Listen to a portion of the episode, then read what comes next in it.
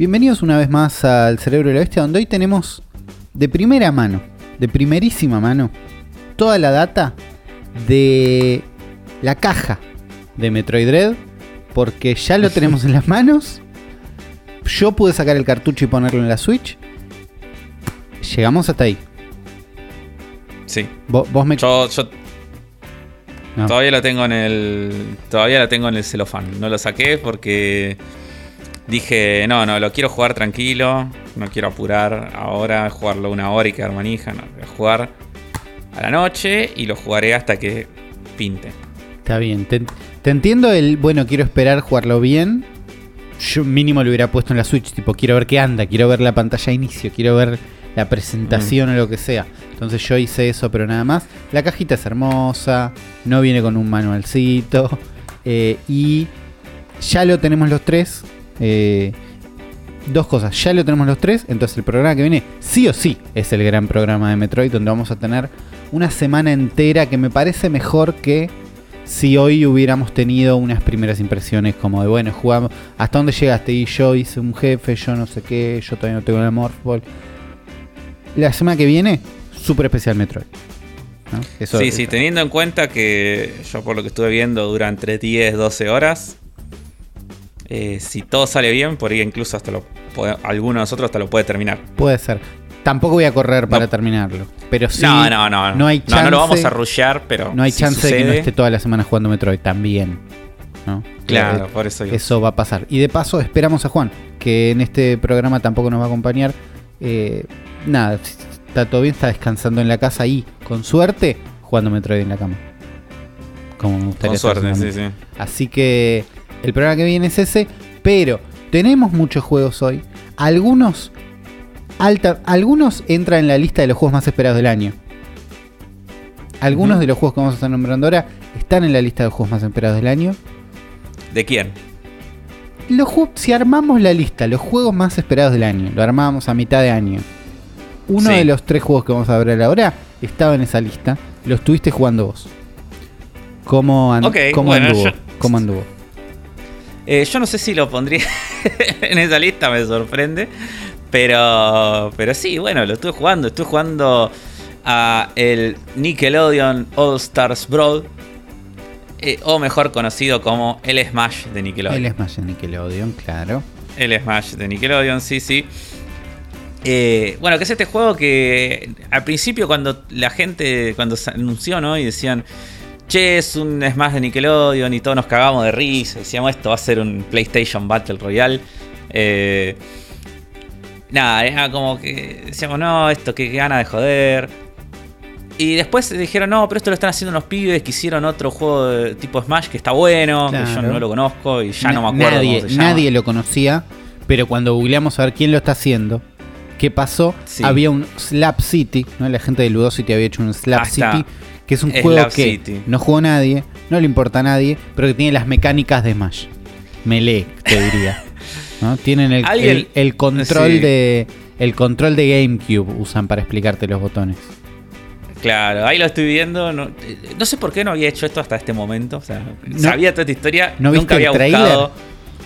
Nunca había visto nada de Slap City. El, El trailer te muestra que puedes Eh. hacer Wave Dash, ponele. trailer de Slap City. Claro. Eh, lo podés hacer eh, también acá en este juego. Claro, Smash, por eso digo, es alguien que entiende un poco esa parte de Smash. Ajá. Sí, ahí estoy viendo el trailer. Sí, es, un, es como un Smash que se ve bastante feo, pobrecito. Se ve bastante feo y tiene unos personajes que no podrían importarle a nadie jamás. Sí, hay uno que es literalmente como un nombre salchicha, no sé. Eh, pero bueno, estos pibes se ve que tenían como buena- buenas intenciones y consiguieron una licencia de Nickelodeon. Claro. Que viene que con un les- set de personajes que importan. Claro, que viene como un set de muchos personajes que importan, que es como la clave de eh, un buen clon de Smash. Claro. Porque, eh, no sé, si hacemos listas de los clones Smash, por ejemplo, incluso en eso falló el, el de PlayStation, digo. Y está muy, centrado en pon- pongamos a Nathan Drake. Y tampoco Sí, era porque un. si uno- Sí, sí. Claro, si uno dice personaje de PlayStation, sí, bueno, te- te- te- hay personajes de PlayStation, pero la mayoría no estaban. No estaba Crash, no estaba Spyro.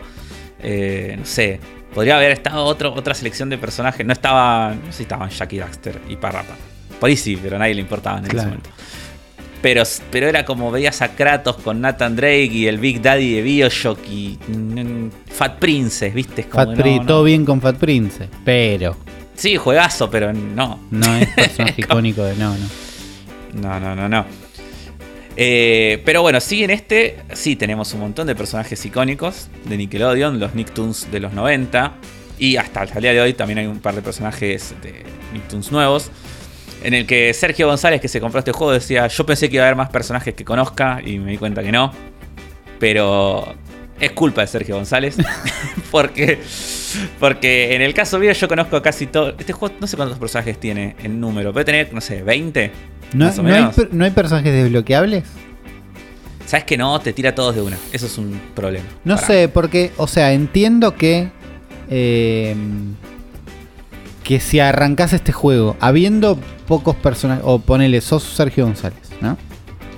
Sí. Y el rooster que está, que no te convence del todo, está a la mitad porque tenés que desbloquear la otra mitad. Y los que te gustan cayeron en la otra mitad porque escondes a alguno de los buenos de golpe es muy, ¿entendés? Como querían que estén, tipo, ellos saben que no podían traer todos los personajes de Nickelodeon, que tenían que elegir y que va a haber algunos que no van a estar. Para mí dijeron, bueno, ponemos todos ahora, así la gente puede jugar de entrada con el personaje que quiere. Claro. Pero se pierde, ¿viste? a mí me gusta. el desbloquear personajes en un juego de pelea es lo más lindo de un juego de pelea. Sí, no sé si lo más lindo, pero es lindo. O sea, de, es lo más single player lindo también. Claro, de los personajes que están, a ver, son 3, 3, 6, 7, 21 personajes hay, o 20, 20 o 21 personajes. Entre los que están, por ejemplo, Bob Esponja, Patricio, Arenita, eh, los tres de Bob Esponja, digo. Está Ang, Toff y Korra de, del universo Avatar. Hay un pibito de pelo blanco y una pibita emo, de que no sé, esos son los dos que no sé quiénes son. Sé que, sé que es de un dibujito nuevo que me dijeron que está como rompiéndola. Después están Donatello, Miguel Ángelo y April O'Neil de las Tortugas Ninjas. Están Renny Stimpy y el Capitán Tú estabas en polvo de Renny Stimpy. Está Invasor Sim. Está Cat Dog. Está Reptar de Rugrats. Está el mejor chabón del mundo en Nigel Thornberry. está. Eh, sí, lamentablemente no me gustó para nada. Fue el primero que elegí. Dijiste, este va a ser el mío y no. Y no me gustó. Eh, está Helga de Arnold, está Danny Phantom y está Ublina de, de iMonsters. Sí. Que es las que cuando lo ves decís, ah, ¿te acordás de iMonsters? Es, es la representante de iMonsters ahí, está muy Sí, faltan otros personajes, digo, que podrían estar. Que eso es lo que tiene bueno, digo, el universo Nickelodeon, digo, da para muchos personajes que estarían buenísimos y que no están acá. Una fila más, una fila de siete personajes sí, más. Sí, yo ya te tiro personajes que tienen que estar, tipo Rocco. Bueno. Rocco, Jimmy Neutron, los castores cascarrabias. Eh, los, puede estar los pibitos de Kablam. Podría estar. Si, si te querés ir al, mundo bien falopa, podrías hacer que esté Dora la exploradora y sería espectacular. Sí. Eh, más personajes de, los que ya están, digo, de otras IPs. Digo, me sorprende que los Rugrats solamente esté Reptar. Bueno, un, un, un Rugrat más podía haber, sí. Sí, estar Angélica, digo, no sé. O sea, de Arnold está Helga y no está Arnold, también raro. Sí. Podrían estar los padrinos mágicos, que acá, si bien los pasaron en Fox Kids, son de Nickelodeon, en Estados Unidos. Y si querés a lo moderno, puede estar los de Pau Patrol también. Pau Patrol de Nickelodeon. Pau Patrol son, amigos, son perros amigos de la policía. Hicieron un capítulo de Las vidas azules importan. Es verdad, es verdad. ¿Sabes qué puede estar? ¿Quién? te tiro, estoy viendo y como puedo todo el día porque hay un botón boludo buenísimo. Podrían estar, podría estar los personajes de Rocket Power. Bueno, sí, sí. Otto. Podría estar. Poneme a Otto. Podría, podría estar Doug. Creo que Doug se perdió en un se perdió en una licencia, ¿no? Y ahora es de, es de Disney. No sé. Me parece podría estar Doug Narinas como el hombre codorniz, así tipo disfrazado. disfrazado directamente, sí. Me parece que Doug, es de Disney y no y queda fuera de. Ah, qué lástima. Sí, y. Ay, que otro había visto que también estaba viendo imágenes acá y dije, ay, este tendría que. Por eso, había chances de que, sí, o sí queden personajes afuera. El rooster igual está bien, me parece. Está bien. Está es bien. un buen rooster base. Sí, sí, sí. Sí, sí, es un buen rooster base, digo, es como los de los más importantes que tendrían que haber estado, están. Eh, principalmente Bob Esponja, que es como el Mario de todo esto, ¿no? Y bueno, eh, este juego es un juego que a nivel gameplay, como así parece que era Slap City también, es muy Smash Melee. Claro. Es muy Smash, pero es muy precisamente Smash Melee. Claro. O sea, un, un Smash rápido. eh, Y pesado. De truquitos. Sí, es un Smash más rápido que, o sea, que lo que tiene, que lo que es, por ejemplo, Ultimate. Y, sin, y ni hablar de, de Brawl o de el 4. Eh, y, los, y es menos flotante. O sea, con eso digo pesado. O sea, los- no es que los procesos sean pesados, sino que estás menos tiempo. Es menos mucho menos aéreo Claro. de lo que es eh, Ultimate. O sea, tenés mucho menos control en el aire que en lo que tenés en Ultimate. Y caes mucho más rápido también. claro. Y te vuelan mucho más rápido. O sea, viste que en Smash cuando te sacan volando tenés, tenés muchas más chances de volver Sí. de las que tenés en este juego. También, por lo que vi en gameplay, porque no, no jugué, pero vi un rato a Rippy y yo jugar. Pantalla, eh, niveles muy cortitos. Niveles chiquitos, sí. Chiquitos, tipo, sí, al toque te caes. Sí, Que no sí, sé- sí. Incluso los niveles que son. Hay un par de niveles que son más grandes. Pero tampoco son tan grandes como los niveles grandes del Smash. Claro. Es como hay un par de niveles que son más grandes y es más difícil caerse. Pues hay uno de Avatar, que es en Baxing C, eh, que tenés eh, como los carritos que van por atrás, tenés como un montón de cosas, es como más grande, pero no tampoco es tan grande como, no sé.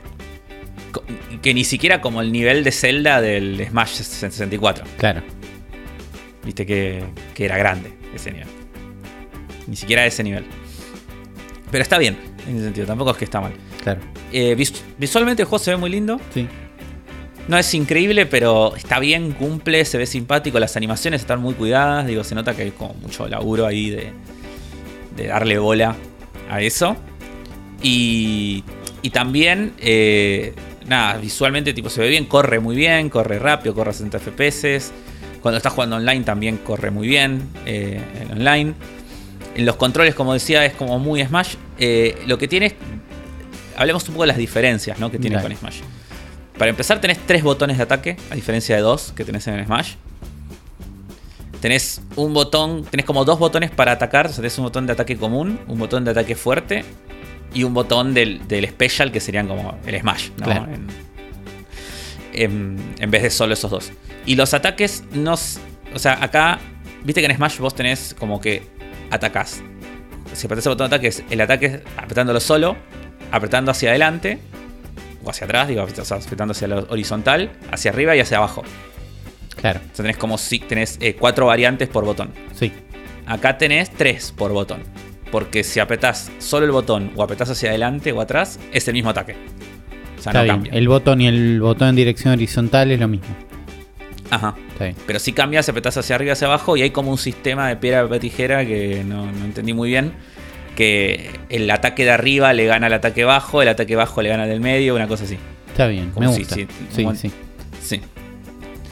Eh, y lo que tiene también de distinto en Smash, eh, en- sobre todo el Ultimate, es que es mucho más. eh, es mucho por ahí menos amigable para. Para decir, los novatos, es decir, se sacan- es muy difícil cambiar en este juego. Claro. No es fácil cambiar. Porque a diferencia de Smash, los personajes no tienen un combo de un solo botón. Viste que vos en Smash apretás tipo, no sé, tres veces A y el personaje hace ta, ta, ta y pega hay, un hay- combito. hay un mini combo que salís andando. Ujú. Claro, acá no. Acá el ataque es un solo ataque. O sea, apretás y si lo apretás varias veces. A veces es. O sea, el, el movimiento como de retroceso Sí, no te permite como encadenar muchas veces ese ataque. claro. Y es siempre O sea, el tipo, mismo. tac, Sí. y es siempre el mismo. Claro. Eh, entonces, eso lo que te hace es que todo lo que es combinar en este juego es combinar todos estos ataques. Es aprender a, no sé, haces una especial hacia adelante, cuando el chabón sale volando, saltás en el aire, le, le pegás un ataque, antes de que caiga le pegás para abajo con otro. Viste, Es como toda esa combinación de ataques muy de Smash y muy de melee, sobre todo, que viene acá también a, a- a- se hace presente en este juego. Eh, puedes hacer wave dashing como, como en Smash. Claro. Eh, de forma mucho más fácil. O sea, tiene como un. O sea, ya si vos apretás automáticamente eh, el botón de salto y el direccional diagonal hacia abajo y el botón de cubrirte, Sí, ya es como que ya lo hace. Claro. Ya es como hacer. está, está- es mucho más fácil hacerlo. mecánica. Sí. No, es, no tenés que. O sea, en el Smash tiene como un timing un poco más cerrado, digo, porque de hecho era un bug, no era, no era algo Sí. que, que tuviera pensado. Eh, acá lo podés hacer. eh, y otra cosa distinta que tiene, que al principio a mí me costó un montón acostumbrarme, porque es algo que yo hacía mucho en Smash, que es no tenés eh, el rol cuando te estás cubriendo. O sea, si vos te, te- te estás cubriendo y apretás hacia los costados, no te mueves. O sea, no Ah, haces el girito para claro. esquivar. Y eso me, me cagó la vida porque era algo que yo, yo hacía un montón en el Smash. Eh, y bueno, acá te están pegando y te estás cubriendo y es como, uh, bueno, a ver cómo salgo acá. Claro. No, no es tan, no es tan fácil salir. Eh, pero bueno, esa, tiene como esas ligeras diferencias que, si bien no parecen muchas, cuando las estás, cuando te las cuento, en el momento que agarras el- control sí se siente diferente. O sea, no se siente como que estás jugando Smash. Se siente que es otra cosa. Como que funciona distinto. Y los personajes están muy bien. Y si bien lo que tiene de punto negativo, pero que también tiene una parte buena para unas personas, es que los personajes, si bien son, son personajes de Nicktoons que nos copan a todos, ninguno es tan original en cuanto a su moveset. Es como que todos los movimientos de casi todos los personajes están sacados de otros personajes de Smash. Es como que agarrás, eh, no sé, a Bob Esponja y decís, ah, es, Bob Esponja tiene, eh, no sé, el ataque aéreo de tal personaje, el golpe de abajo de tal otro y, y se Ah, tira burbuja po- po- tal. podés hacer unas referencias ahí a, a de dónde Smash, sale sí. cada cosa. Sí, y no tenés ningún personaje que tenga una mecánica loca como tienen algunos personajes de Smash. Viste que los personajes de Smash algunos tienen, no sé, cada vez que tira el ataque, tira un ataque random, entonces el tercer Claro, ataque hace sí, daño una más barrita fuerte. de vida propia que en realidad carga un Sí. especial de. Sí, Sí, acá no hay ningún personaje así de raro. está bien. Son todos eh, bastante directos. Ni siquiera Ren y Stimpy, que es- vos los ves que son dos, entonces esto se va- este va a ser medio raro, tipo los, los Snow Bros. O, Claro. o Rosalina y, y Luna, que, que son personajes dobles, y no, es exactamente lo mismo. Porque están siempre juntos en el mismo lugar, digo, se controlan como si fuera un solo personaje. Claro. Pero igualmente, bueno, el gameplay está muy bien, la verdad que es, es divertido. siento que está igual todo muy pulido para un gameplay como, che, esto funciona. Si ponemos estos elementos funciona, no se complican ni toman riesgos por ahí. Pero, lo, No. pero se aseguraron de que la parte que hacen la, hagan bien, me pareció. Claro. Los dos puntos flojos que tiene este juego es, en primer lugar, eh, el, el contenido. Es un juego que está muy básico a nivel contenido. O sea, tiene un modo arcade, un... El modo arcade que O sea, es tipo, elegís un personaje y peleas contra 10. Sí. Y, y hay como unos dialoguitos muy chotos, con muy pocas ganas ante Sí. cada pelea. Eh, y sí, elegís tipo a Bob Esponja y tenés 10 peleas hasta que llegas a la final. Eh, no lo terminé como para saber si la final es otro A personaje o si la es una final mano es gigante. un, claro, bueno, un buen misterio. Sí, no lo terminé. Así que no, no, no te sabría así. Eh, pero y después tenés el modo batalla donde puedes pelear, o sea, pelear como vos quieras, o sea, hasta cuatro jugadores. O con la CPU, con las nueve dificultades y cualquier cosa. Puedes poner el modo, modo por slots, como en el Smash, por tiempo. O eh, tiene un modo extra que es un modo tipo fútbol, Lo vi. que, en pap- que no está bueno. En papeles eh, podría ser divertido, pero la verdad que no está bueno. Lo vi. Que hay unos arit. Sí, vi Sí. un nivel muy de lejos, donde para que funcione el fútbol, la cámara tenía que estar muy lejos no se entendía nada. Eh, Sí, básicamente hay unos aros. Hay unos aros de. Como de básquet. Al, bueno, no son unos aros. Al costado del nivel y es como que tienes que meter una pelota ahí. Que podría sonar divertido, pero la verdad que en la práctica no. No lo es porque el aro está abajo, no está arriba. Es como que tiene que caer y tiene que caer como en un ángulo muy concreto. No sé. No, no, no me gustó. Mm, No me lo puedo imaginar divertido. Sí. Y después tiene, bueno, el modo online. Está bien, puedes jugar- tiene online. Pues en un momento Tiene online. empezó a dar miedo, digo, no, No, está no. hablando del online. No, tiene online. No, no, tiene online. Donde puedes jugar Ranked. Probé, Ah. no había nadie. Ah, Eh, podés buscar por salas. está Probé, bien. no había ninguna sala.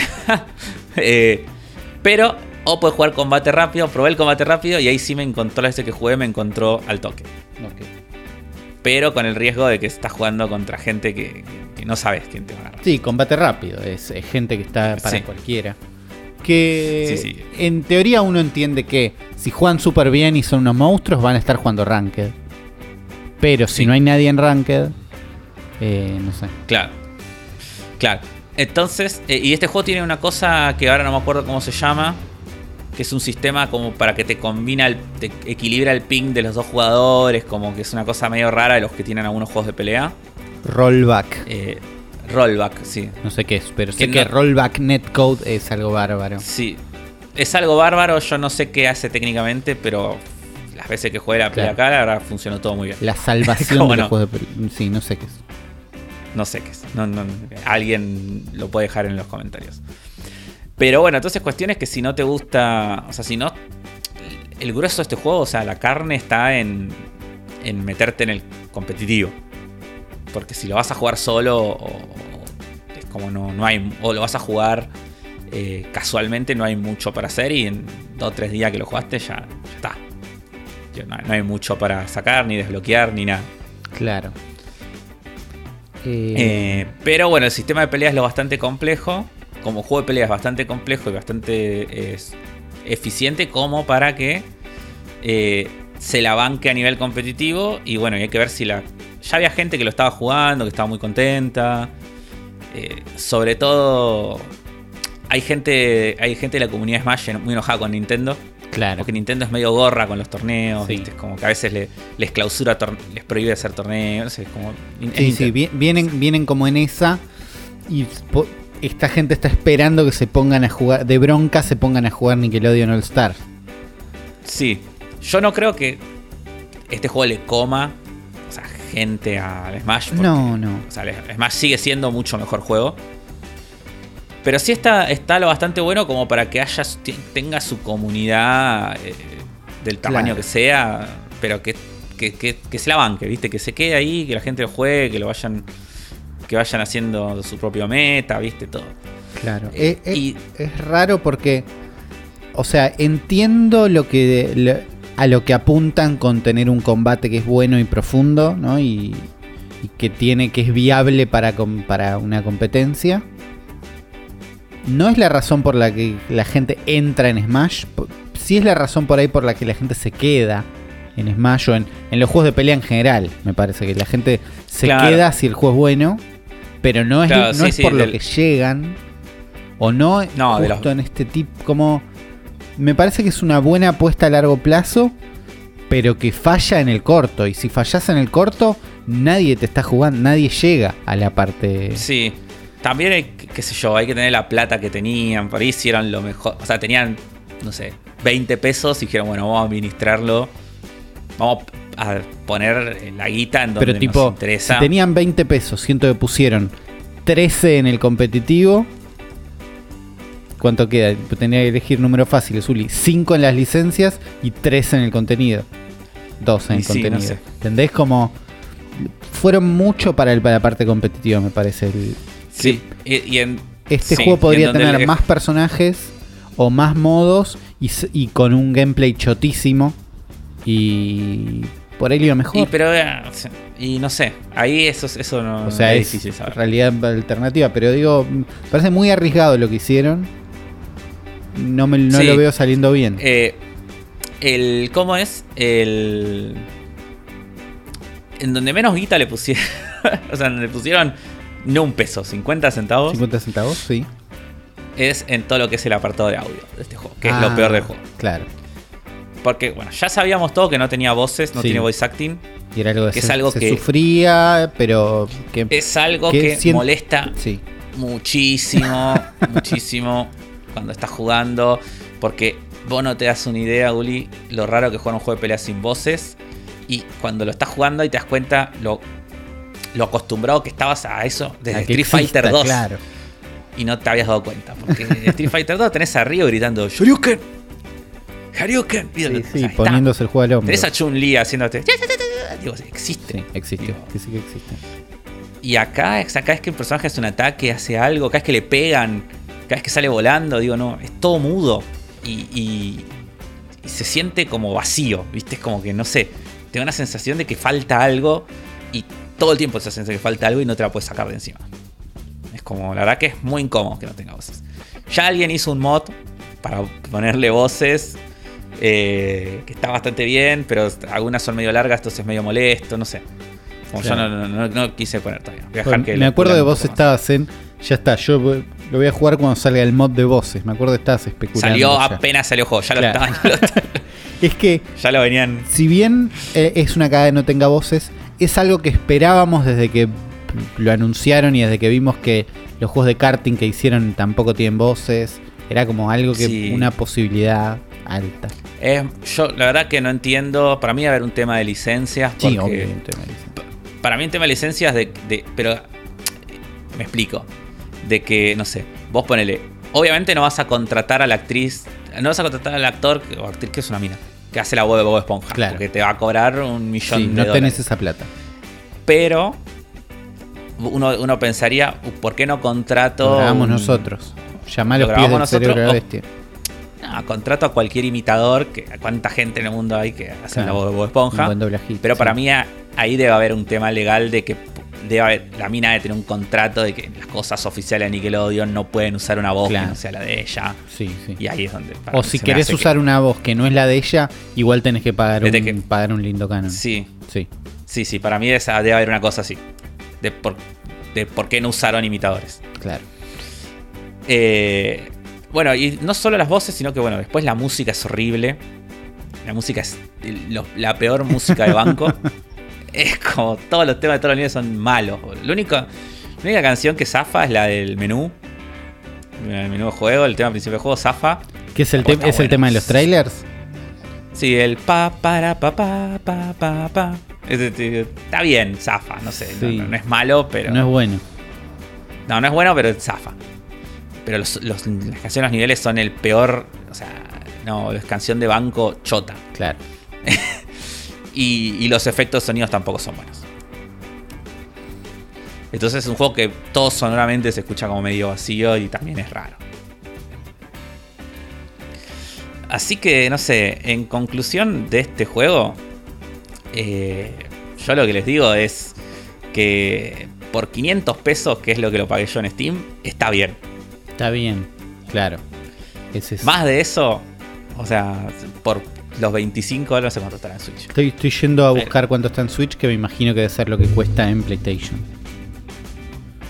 Eh, 40, 50 dólares. ¿50?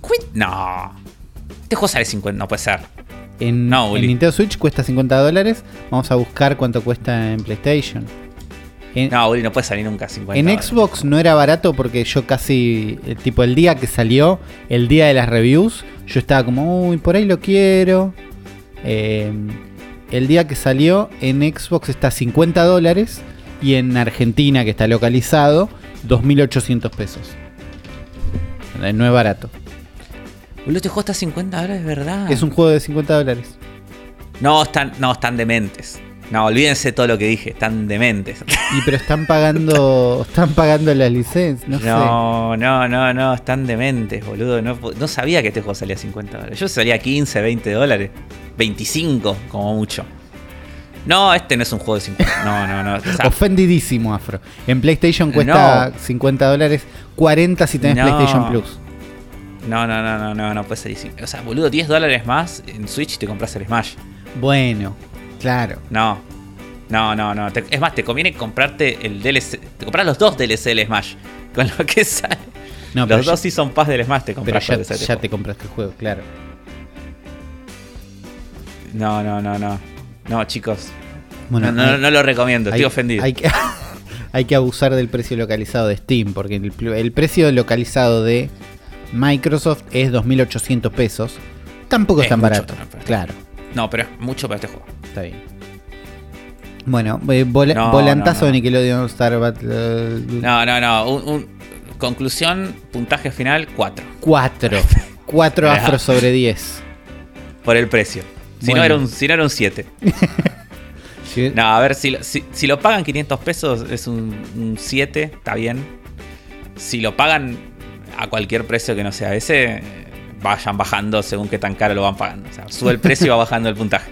Claro, es eso. Eh, No, no, 50. Este juego no puede valer nunca 50. Bueno, ¿querés, No, no se siente como un juego de 50 dólares. ¿querés un juego de 40 dólares? Rebajado a 23 con voces originales, basado en una conocidísima IP de un dibujito animado, que de casualidad salió bien. Estuve. Estábamos con Ghosty viendo Adventure Time un montón, Hora de Aventura. De, yo lo había visto suelto, ya lo había visto con más ganas. Y ahora lo estamos viendo como, che, vemos Hora de Aventura, ¿no? Como vamos ¿Por en qué orden. temporada- Lost. ¿Por qué temporada vas? Como, eh, estamos por la temporada 8. si no me Ah, re bien, un montón. Un montón, re bien. La temporada 6 Son baja. 10, ¿no? Sí. Hay 10, la 6 baja, la 7 sube. Y en un momento hubo una muy buena donde hacen el juego. La serie.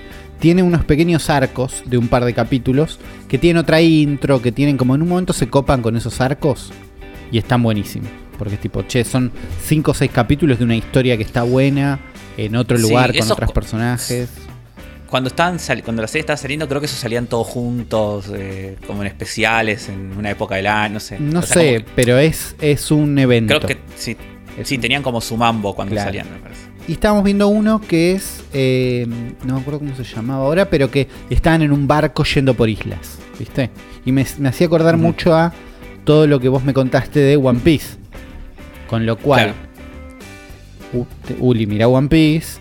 Hay un animafro dedicado exclusivamente a que Juan y Hay yo dos. miremos. Hay dos animafros dedicados a que Afro me explica a mí y a Juan, che, miren One Piece. eh, uno especial de Che Uli, el mundo de One Piece es así. Pero llego a esta conclusión de, che, me encanta cuando las historias vas en barco por distintas islas, ¿entendés? Como me copa este ¿Te, va, plan. te va a gustar One Piece, Uli? Bueno, pero 800 temporadas. Toda esa, esa charla está ya grabada. La pueden ir a escuchar cuando quieran. Les recomiendo que la vayan a buscar. Después vuelven a este capítulo en este momento. Digo, me copan esas historias. Estoy para eso, me copa, no sé qué. Bueno, y Ghosty me dice: Tenemos el juego de Switch que yo me compré. Ghosty se lo compró de lanzamiento este juego. Estamos hablando de Adventure Times Pirates of the Enchiridion. Los piratas del Enchiridion. ¿no? Que es un libro mágico maligno. Eh, digo, ah, es verdad que está este juego que Ghosty se lo compró en Switch cuando salió. Está rotísimo. Eventualmente lo dejó. Pero parecía estar bueno. Digo, ¿está bueno ese juego? Sí, me parece que sí. Es un juego de 2018-2019, 2018. Con lo cual yo digo, un parchecito mínimo se debe haber comido a esta altura. Sí. Tiene las voces originales de los personajes. Lo cual suma muchísimo. Suma. No, lamentablemente, no las voces en latino.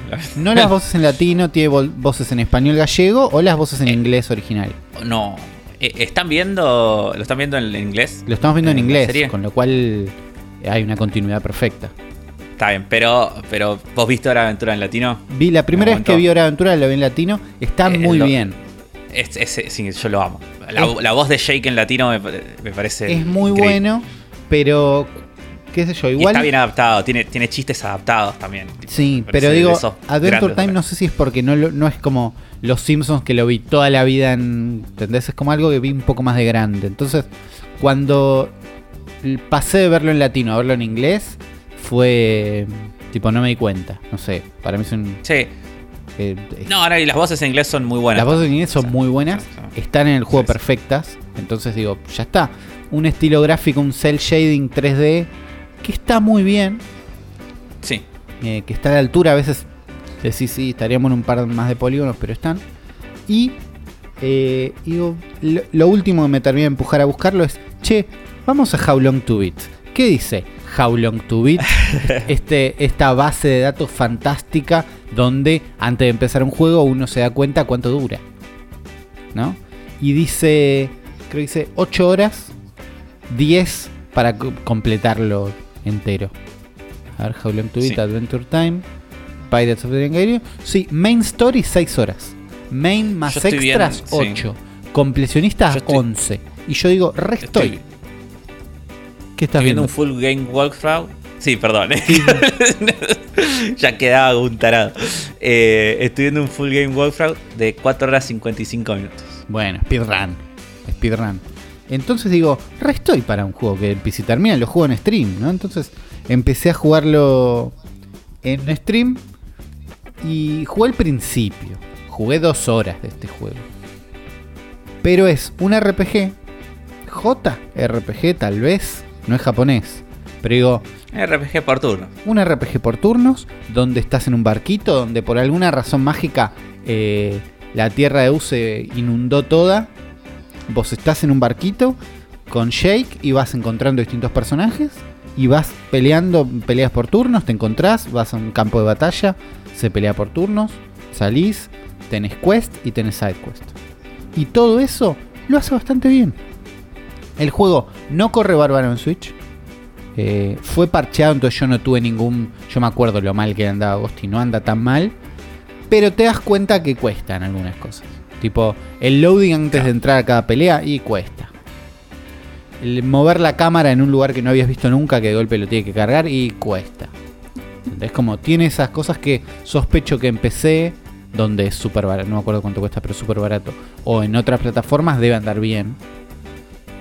Pero me sorprendió que Tipo, al toque estaba encontrando un montón. Primero encontré un montón de ítems desde el mar, ¿no? Con un botón muy cómodo de que vos estás cerca del ítem y ya Jake se, estira y lo agarra. Entonces, de golpe era. Che, esto lo resolvieron bien, es práctico. Eh, voces originales, canciones, viste, de golpe Jake y Finn van cantando una canción de lo que están haciendo en el juego. Como sentís como un valor de producción. Llegan las primeras peleas y me cagan a palos no perdí. Pero de golpe todos estos ítems que encontré al principio, que dije, uh, estoy encontrando un montón de ítems, los tuve que usar. Entonces de golpe me estoy curando y diciendo ataco a este primero, ¿no? Y eran las primeras peleas, pero el juego siento que arranca bien. ¿Entendés? Como arranca. Claro. Otra cosa que hace que de entrada digo, uy, esto y al toque me parece bárbaro. Eh, las pociones, o los ítems son tipo unas manzanas, no sé qué, te curan un porcentaje de la vida. No un número fijo. Claro. Entonces, a medida que le peleas, el ítem te sirve igual.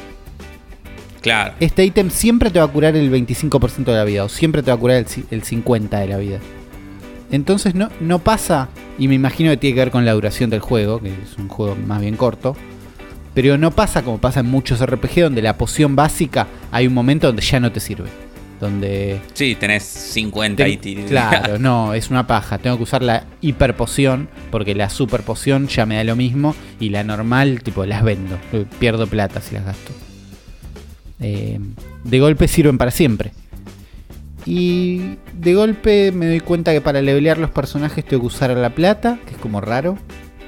Pero los empiezo a levelear porque me estaban cagando palos. Tiene un, el sistema de pelea, nada, es por turnos. Eh, tiene una barra como de energía, que es como una magia compartida, que sería como un MP, una barrita de energía, es común a todos los personajes, que cuando no, con cada turno sube uno. ¿Entendés? Entonces, si vos atacas normal, sumás. Si usas un ítem, sumás. Pero si lo usás para hacer un ataque especial, nada, la, vas gastando. Unos limit breaks, unos ataques especiales que tiene cada personaje, que se cargan de forma distinta. Tipo, Marcelín tiene que dar el último golpe en la pelea para cargarlo. Jake con recibir daño creo que lo carga y Finn haciendo daño, algo así. Entonces tiene mecánicas que de entrada yo no esperaba que sean tan complejas ni que, que me las encuentre tan rápido. ¿Entendés? Como... Siento que todas estas mecánicas las vas descubriendo mucho más adelante en otros juegos. Está en la primera zona el tutorial medio que te lo hace medio sobre la marcha con las primeras dos peleas. Y ya estás curándote. No llega a perder. ¿Entendés? Como no, es difícil como, bueno, perdí en las primeras dos horas. Pero sí tuve que pensar, sí tuve que hacer una mini estrategia, tuve que cubrirme, usar el ataque, la acción de defensa, porque los enemigos estaban cargando un ataque mucho más fuerte. Y mientras vas corriendo por el mundo, vas corriendo por el mundo con tus personajes. Por ahora solo tengo Finn, Jake, Marceline. Podés cambiar cuál estás usando. Cada uno tiene algo especial en el mundo. Entonces Jake se puede transformar en una moto. Entonces al toque estás andando en Claro. moto y yendo más rápido. Es tipo la bici del Pokémon. La tenés desde Claro, entrada. pero- La bici del Pokémon la tenés Claro. desde entrada. Entonces, eh, digo, me queda jugar un montón. Recién empieza esto. Y probablemente no sea tan largo tampoco. Pero siento que tomaron buenas decisiones. Que hay gente que jugó RPGs. ¿Entendés? Como que está en tema. Sí. Que no, no están cumpliendo con, bueno, batallas por turnos, dale, hacemos esto y listo. Que le pusieron ganas, de todo. ganas que, le, que le pusieron de todo. Que también estaban limitados en presupuesto, me imagino. Porque por cómo corre el juego, viste, por algunas cosas y por lo que veo que va a ser la duración. Digo, bueno, decidieron meter todo en un paquete cortito y por eso tan rápido me estoy encontrando con mecánicas tan poco difíciles y tan poco súper complejas. Pero un- una vueltita más de lo que yo esperaba de un RPG Adventure Time. ¿Entendés? Como un Claro, juego licenciado de un dibujito Sí. no tiene un historial de salir bárbaro. No, yo te contaba antes cuando me decías que estabas jugando este juego.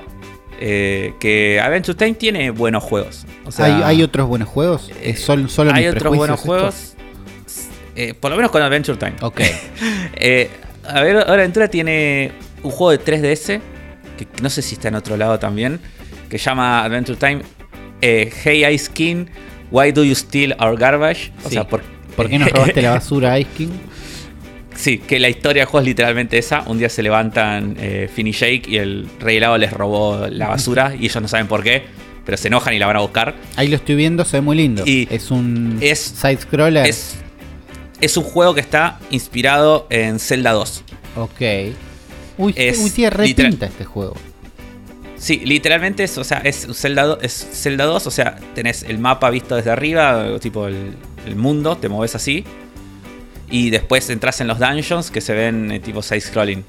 Eh, y vas ganando distintas habilidades, todo como un Zelda, y está, está muy lindo. Portéamelo. Me sirve este Sí, sí, juego. sí, sí.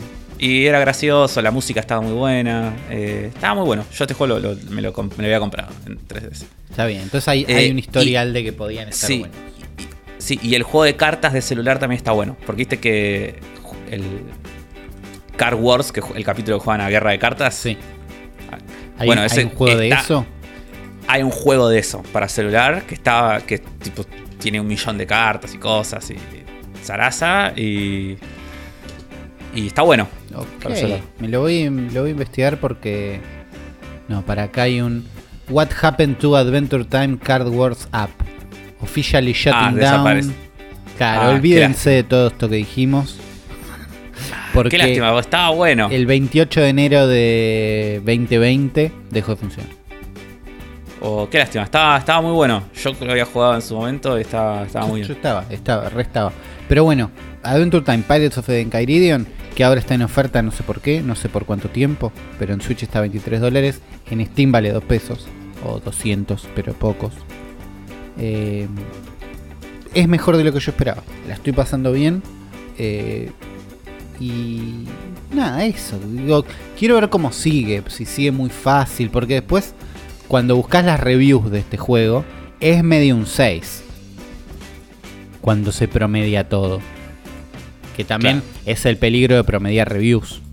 Pero entendés como en, me- en Metacritic tiene un 50. No es no es el Y mejor bueno, puntaje pero también 50. son los también son los puntajes que quedaron cuando el juego salió y estaba roto, ¿viste? puede ser. Difícil. Eh, Ponele, si, si eh, funcionando bien, es un 6, un 7, está bien, qué sé yo. Sí, por eso yo la estoy pasando 5 bien. o 6 horas. Yo la bien. estoy pasando bien, sobre todo por la dura, por lo que me imagino que va a ser la duración y por la, las decisiones que lo vi tomar hasta ahora. Ponele, Ice King te regala una espada al- muy al principio. Los vas a ver al rey helado, te regala una espada de hielo. Y después de eso, ah, tipo, ah, termina la cinemática donde te da la espada y usás la, la acción de, de Finn en el, en el mundo es romper cosas con la espada. ¿no? Vas rompiendo Claro. cajas que dan ítems y cosas así. Como en Final Fantasy VII Remake. Y toco el botón de espada y él ataca con la espada de siempre. Y yo digo, pará. Y antes de que piense nada, Finn dice eh, con la voz: Che, King, ¿qué onda la espada? ¿Me cagaste? ¿No me la diste? ¿Dónde está? Y te dice, no, es una espada especial que la tenés que sumonear en una pelea. Ah, bueno. Y ahí ya me resolvió la duda. ¿Entendés? Como en, Claro. un, en un diálogo con las voces originales. Me resolvió. Tipo, yo ahí fui al menú a ver si la tenía que equipar o no. Y resulta que no, que no sé qué. Pero eso ya está buenísimo. O tiene abajo, eh, ves, mientras estás jugando, estás en el mundo, abajo tenés las caritas de tus personajes. Cuando están medio hechos mierda, están medio lastimados. Entonces, sabes que los tenés que Está curar bueno. sin que lo veas mientras estás en el mundo, ¿entendés? No estás en una pelea. Cuando estás en el menú, donde ves cómo están tus personajes, hay un botón de curado rápido. Que es tipo, si tenés pociones o ítems para curar, tocas X y los curás. O tocas eh, Y y curás a todos si tenés un ítem de curar a todos. Entonces, usa ítem, pero te resuelve la parte de curarte después de una pelea. Te ayuda a ver rápido si tenés que curarlos o no. Entonces, mini decisiones que digo, esta gente pss, me parece que sabe lo que hace. Y nada. Le faltaba más guitarra, ¿no? Le faltaba más guita, le faltaba más guita. Quiero ver cómo sigue por ahí. el pro- Si llega a ser un choque de trenes, vuelvo y les cuento. Pero me parece que viene todo bien. Así que por ahora estoy contento. Está muy bien. Está muy bien. Eh, yo también estoy contento con la otra cosa que estuve jugando estos días. Que les cuento cómo llegué a esto. Yo estaba en Twitter Sí. Y de repente veo un, un GIF, un tweet. O sea, me cruzo con un tweet, con un GIF eh, de un juego en pixel art muy lindo. Un pixel art muy, muy lindo. eh, donde se ve a un personaje eh, moviéndose por un lugar donde está lloviendo, donde está como volando por unas plataformas con, con un, con un gancho, deslizándose por otra como con un rombo que va por unos rieles y... ¿Qué onda esto? Y es un tweet de Tiani Pixel que dice en inglés, o sea, lo traduzco, pero dice, eh, qué lástima que los grandes medios de videojuegos hayan ignorado Unsighted. Dice, no importa qué tan buenas hayan sido las reviews y cuántos premios y comentarios de este es el mejor y más original Metroidvania del año hayamos tenido. De todas maneras, estoy orgullosa que nosotras, dos mujeres trans de Brasil, hayamos podido hacer esto, pero eh, la competencia a veces es muy injusta. Claro. Entonces yo dije, ¿qué onda este juego? La verdad que eh, se veía muy, muy copado en este GIF que, que vi, me puse a averiguar más. Veo que comparte que tiene 8, 9, 8, o sea, puntajes de, de 8.5 para arriba en un montón de lados y 9. Eh, me entero que está en Game Pass Chan chan. este juego. De lanzamiento. Sí, sí. Sí, Unsighted, Unsighted se llama. Eh, salió esta semana o la semana pasada en Game Pass. Eh, pero dije, oh, ya fue, igual lo vamos a apoyar a desarrolladores eh, locales. Claro. ¿no? O sea, locales latinoamericanos, ¿no? Sí. Hermanos, hermanas de Brasil. Que encima nada, si es un grupo de dos personas, dos mujeres trans, digo, está- el juego parece Es, está es bueno. un juego bancable, claro. Es un juego, sí, es un sí. juego bancable. Así que instalé Steam, que hace cuatro meses que, lo- que había formateado la compu y no tenía Steam instalado. Mi computadora y me lo compré. Junto con el Nickelodeon Star, que lo vi a 500 pesos y dije, oh, ya fue. Eh, así que bueno, eso es lo malo de Steam. Eh, así que bueno, estoy jugando Unsighted. ¿Sabes, Y Unsighted, ¿Sabes qué pasa? Una Sí. cosa antes de que me cuentes cómo te fue con Unsighted.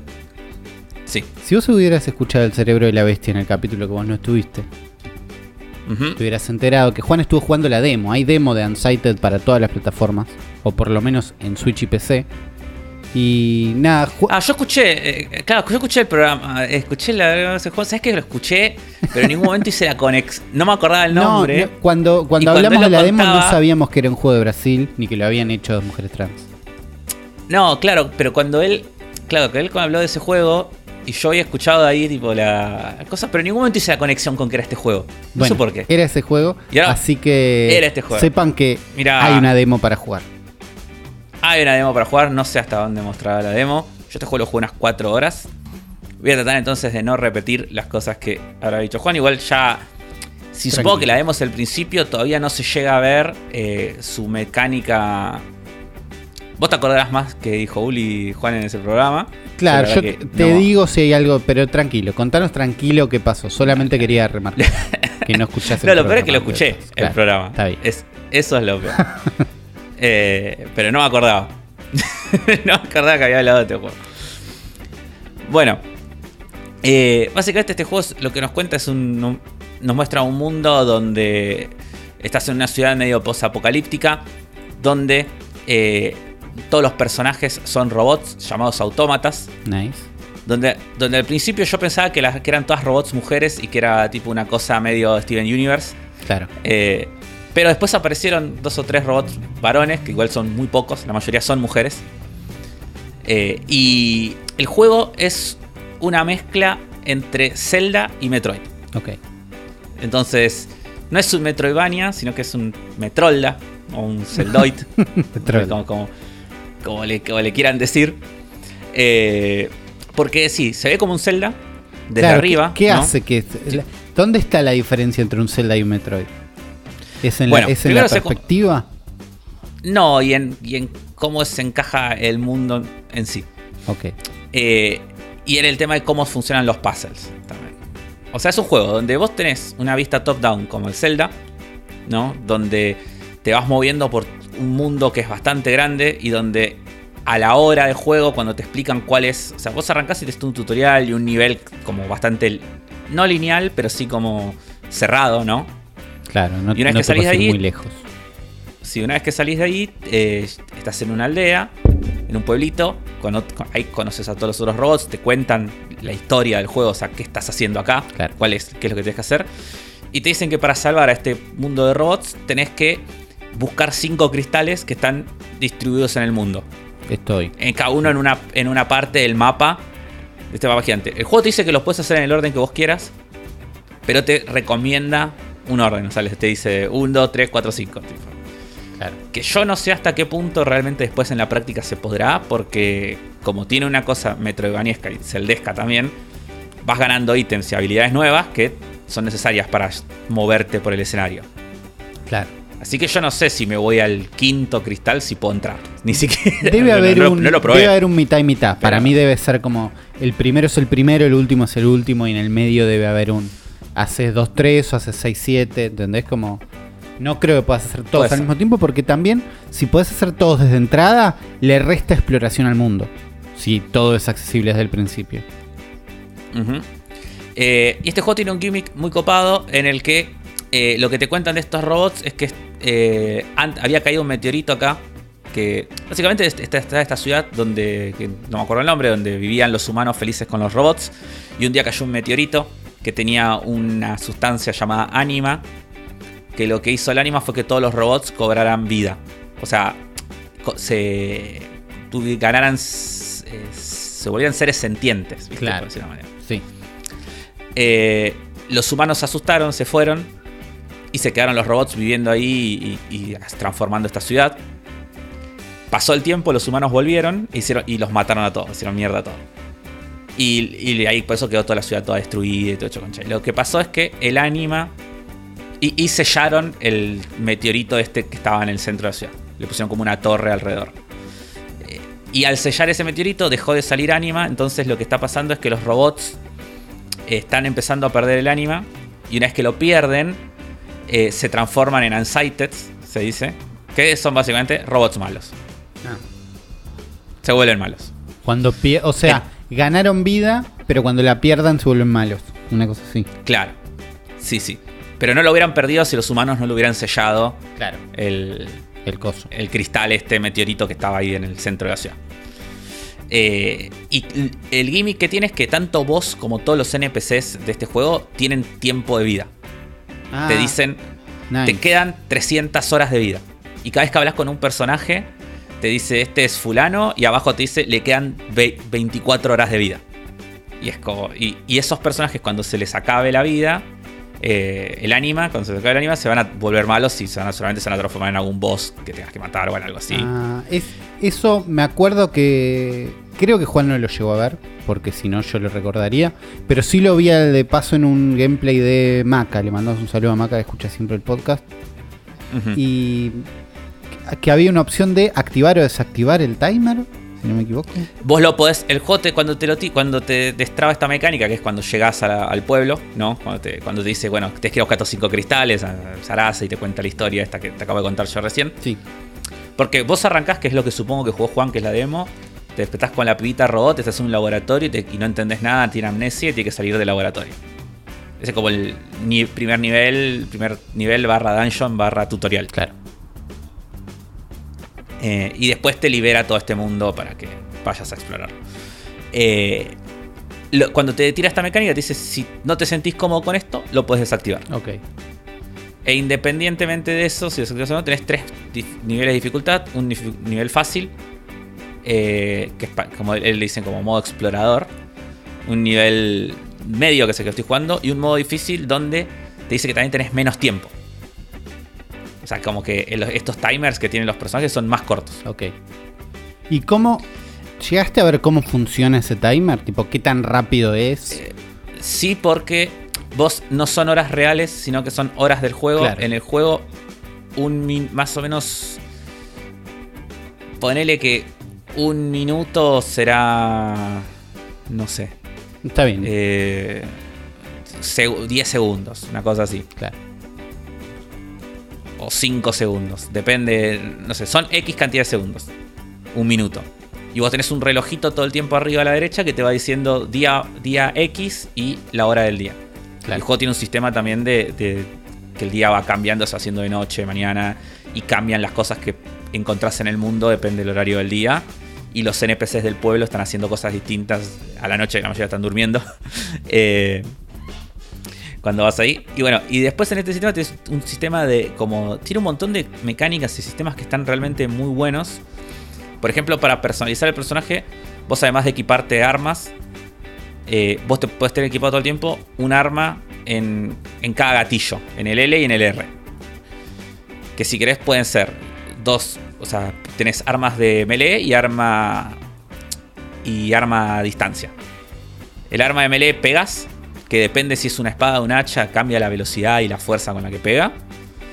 Y las armas a distancia apuntás con el stick derecho y disparás con el gatillo hacia donde estás apuntando. Y tiene una forma muy parecida a lo que es el Hyper Light Drifter.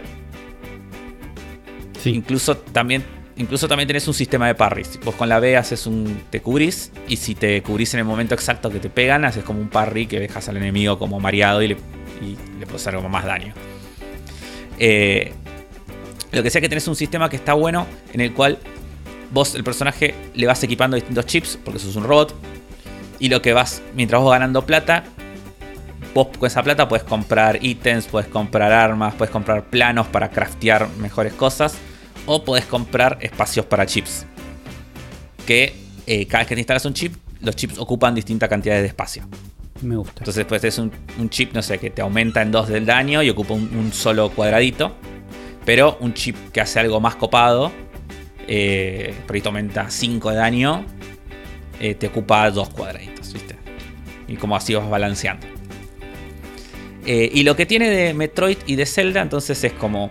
Vos tenés este mundo donde puedes ir recorrer, recorriéndolo y yendo a distintos lados. Y vas encontrando nuevos ítems y nuevas habilidades para el personaje. Que te van destrabando. Y te van permitiendo eh, acceder. O sea, Metroid y Zelda tienen como una cosa eh, similar en sí, Claro. ¿viste? Como las dos. O sea, no.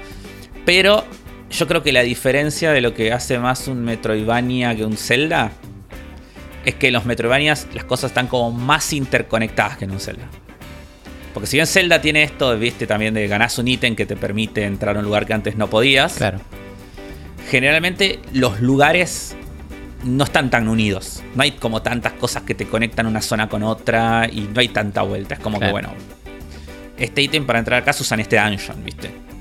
O el sumo se usa después en una puerta concreta en otro lado, pero no tenés esto como de ir, volver, eh, ir viendo por dónde vas pudiendo ir porque encontrás distintas puertas o cosas que no puedes pasar hasta que no tengas eh, el ítem determinado. Y acá sí, ya desde el principio. Vos encontrás, por ejemplo, eh, encontrás al principio unas. eh, unas zonas donde vos ves que hay como una plataforma que no llegás y hay como un botón que no llegás tampoco. Y después vos agarrás un ítem que es un shuriken que lo puedes revolear, que funciona medio como el boomerang de Zelda, pero que lo puedes controlar con el stick. Nice. Y ese, lo que te sirve ese shuriken, además de para pelear, es para poder pegarle a los objetos que están lejos y, eh, y activarlos a distancia. Claro. Entonces eso te permite a partir de ahora, bueno, acercarte un montón de lados que antes no podías. O ganás una habilidad de saltar, que al principio tenés un dash, no, no puedes saltar. Y después, no sé, así, como que vas ganando todo el tiempo distintas habilidades que te van permitiendo hacer cosas. Y cada vez que llegas a nuestros cinco cristales es un dungeon, dungeon, dungeon bien piola. Dungeon Dungeon bien piola. para- Me sirve. Sí.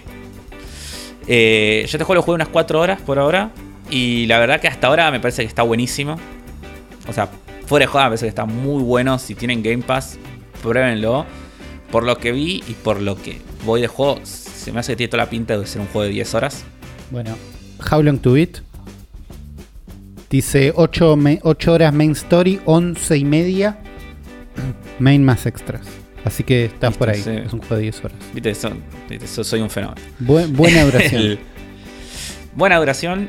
eh, y, y la verdad que el juego está muy bueno. o sea, se- eh, la historia se ve muy interesante. La música está buenísima. Tiene una, como una especie de onda melancólica todo el tiempo. Eh, los personajes están copados. Tiene esta, esta cosa que es como a la vez como melancólico, pero wholesome. Que es muy Steven Universe Claro. también. Sí, es- eso había dicho Juan, que tenía algo de Steven Universe. Sí. Tienes cosas medio, medio Steven Universe y. mm, El pixel art que tiene es hermoso. digo, se ve muy lindo este juego. Y se controla muy bien. O sea, es muy cómodo de controlarse. El peso del personaje, la velocidad a la que se mueve. eh, cómo se encadenan los botones. Todo se siente súper, súper bien. Así que nada, es un juego. Si están con. Se quedan, si se quedan después manijas de Metroid. Eh, quieren jugar otro Metroidvania sobre todo un original que, que combina dos cosas que, que es raro que no, no estén tan combinadas. eh, o sea, es raro que no se hayan combinado tantas veces. Claro. Porque no se me ocurre otro juego que sea así como este. Pero acá lo, lo hicieron, funciona eh, y está buenísimo. Así que. Y lo tienen en Game Pass, si no lo quieren pagar. Claro, y, si, y tienen demo para probarlo en Switch o en donde sea, si quieren, bueno, Está. veo qué onda es. Yo tenía la demo instalada cuando Juan lo contó y vi un poquito cómo era. Dije, me bajo la demo. Pero me había olvidado y se me habían ido las ganas un poco, la verdad. Eh, ahora que me lo traes de vuelta, me decís lo de las horas y entiendo un poquito más. Y cuando termine el Metroid lo agarro, me parece. Sí, ot- otra boludez más, y así como esta tiene mil el juego, es que el sistema, cuando te quedas sin balas, Sí, tiene el sistema del Active Reload del Gears of War. Como vos apretás el botón de cargar y tenés la barrita que si lo frenás justo en el momento justo, recargas más rápido que lo que recargarías normalmente. viene. Eh, Está muy bien. Bueno, eh, tenemos juegos, tenemos Metroidvanias, tenemos voces originales o juegos que tienen buenas ideas pero poca plata. Pero además tenemos un podcast entero, tenemos un episodio, así que yo estoy para ir dando la entrada a un al episodio 217 de El cerebro de la bestia.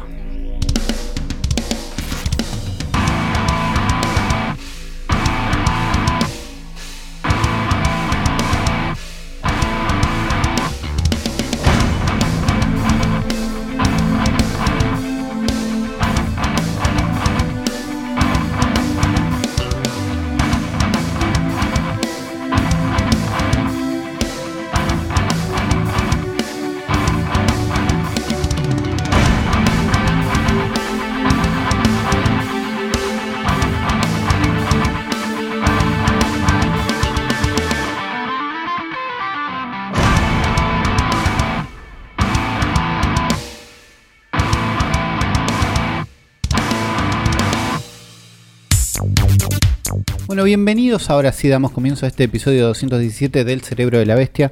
Yo soy Uli, me acompaña Afro. ¿Cómo estás, Afro? Muy bien, muy bien. Acá, acá viendo el tráiler de Batman. Viendo el tráiler de Batman en, en mute, como, como yo mientras grabamos.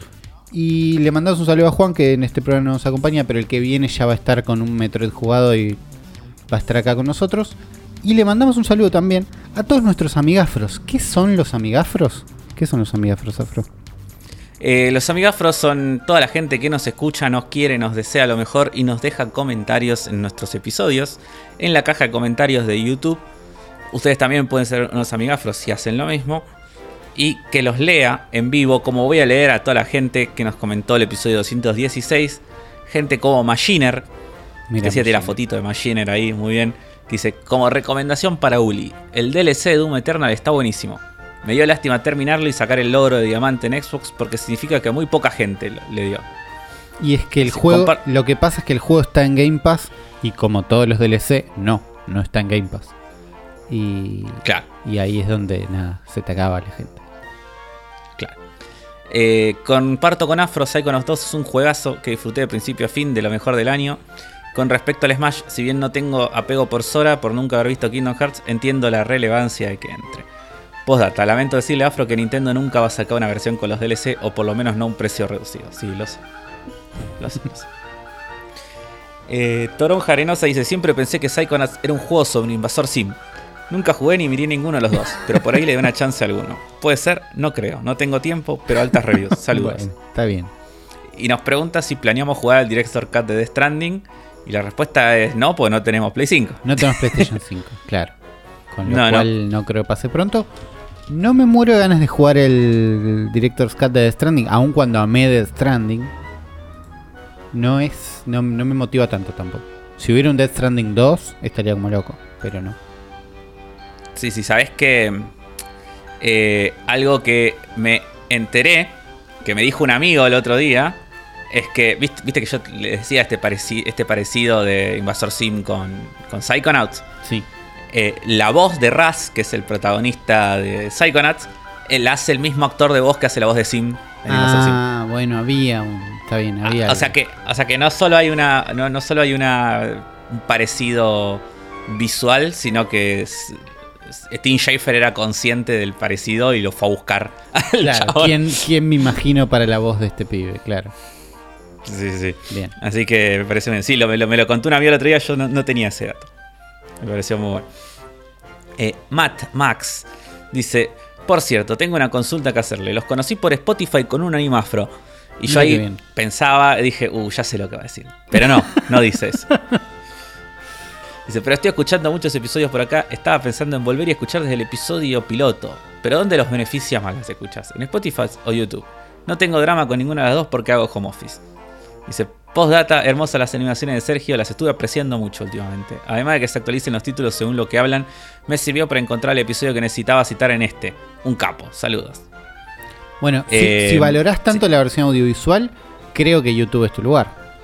Sí, miralo en YouTube y dejanos comentarios, así sube el algoritmo. Claro. Sí, porque yo no sé qué onda el algoritmo de Spotify.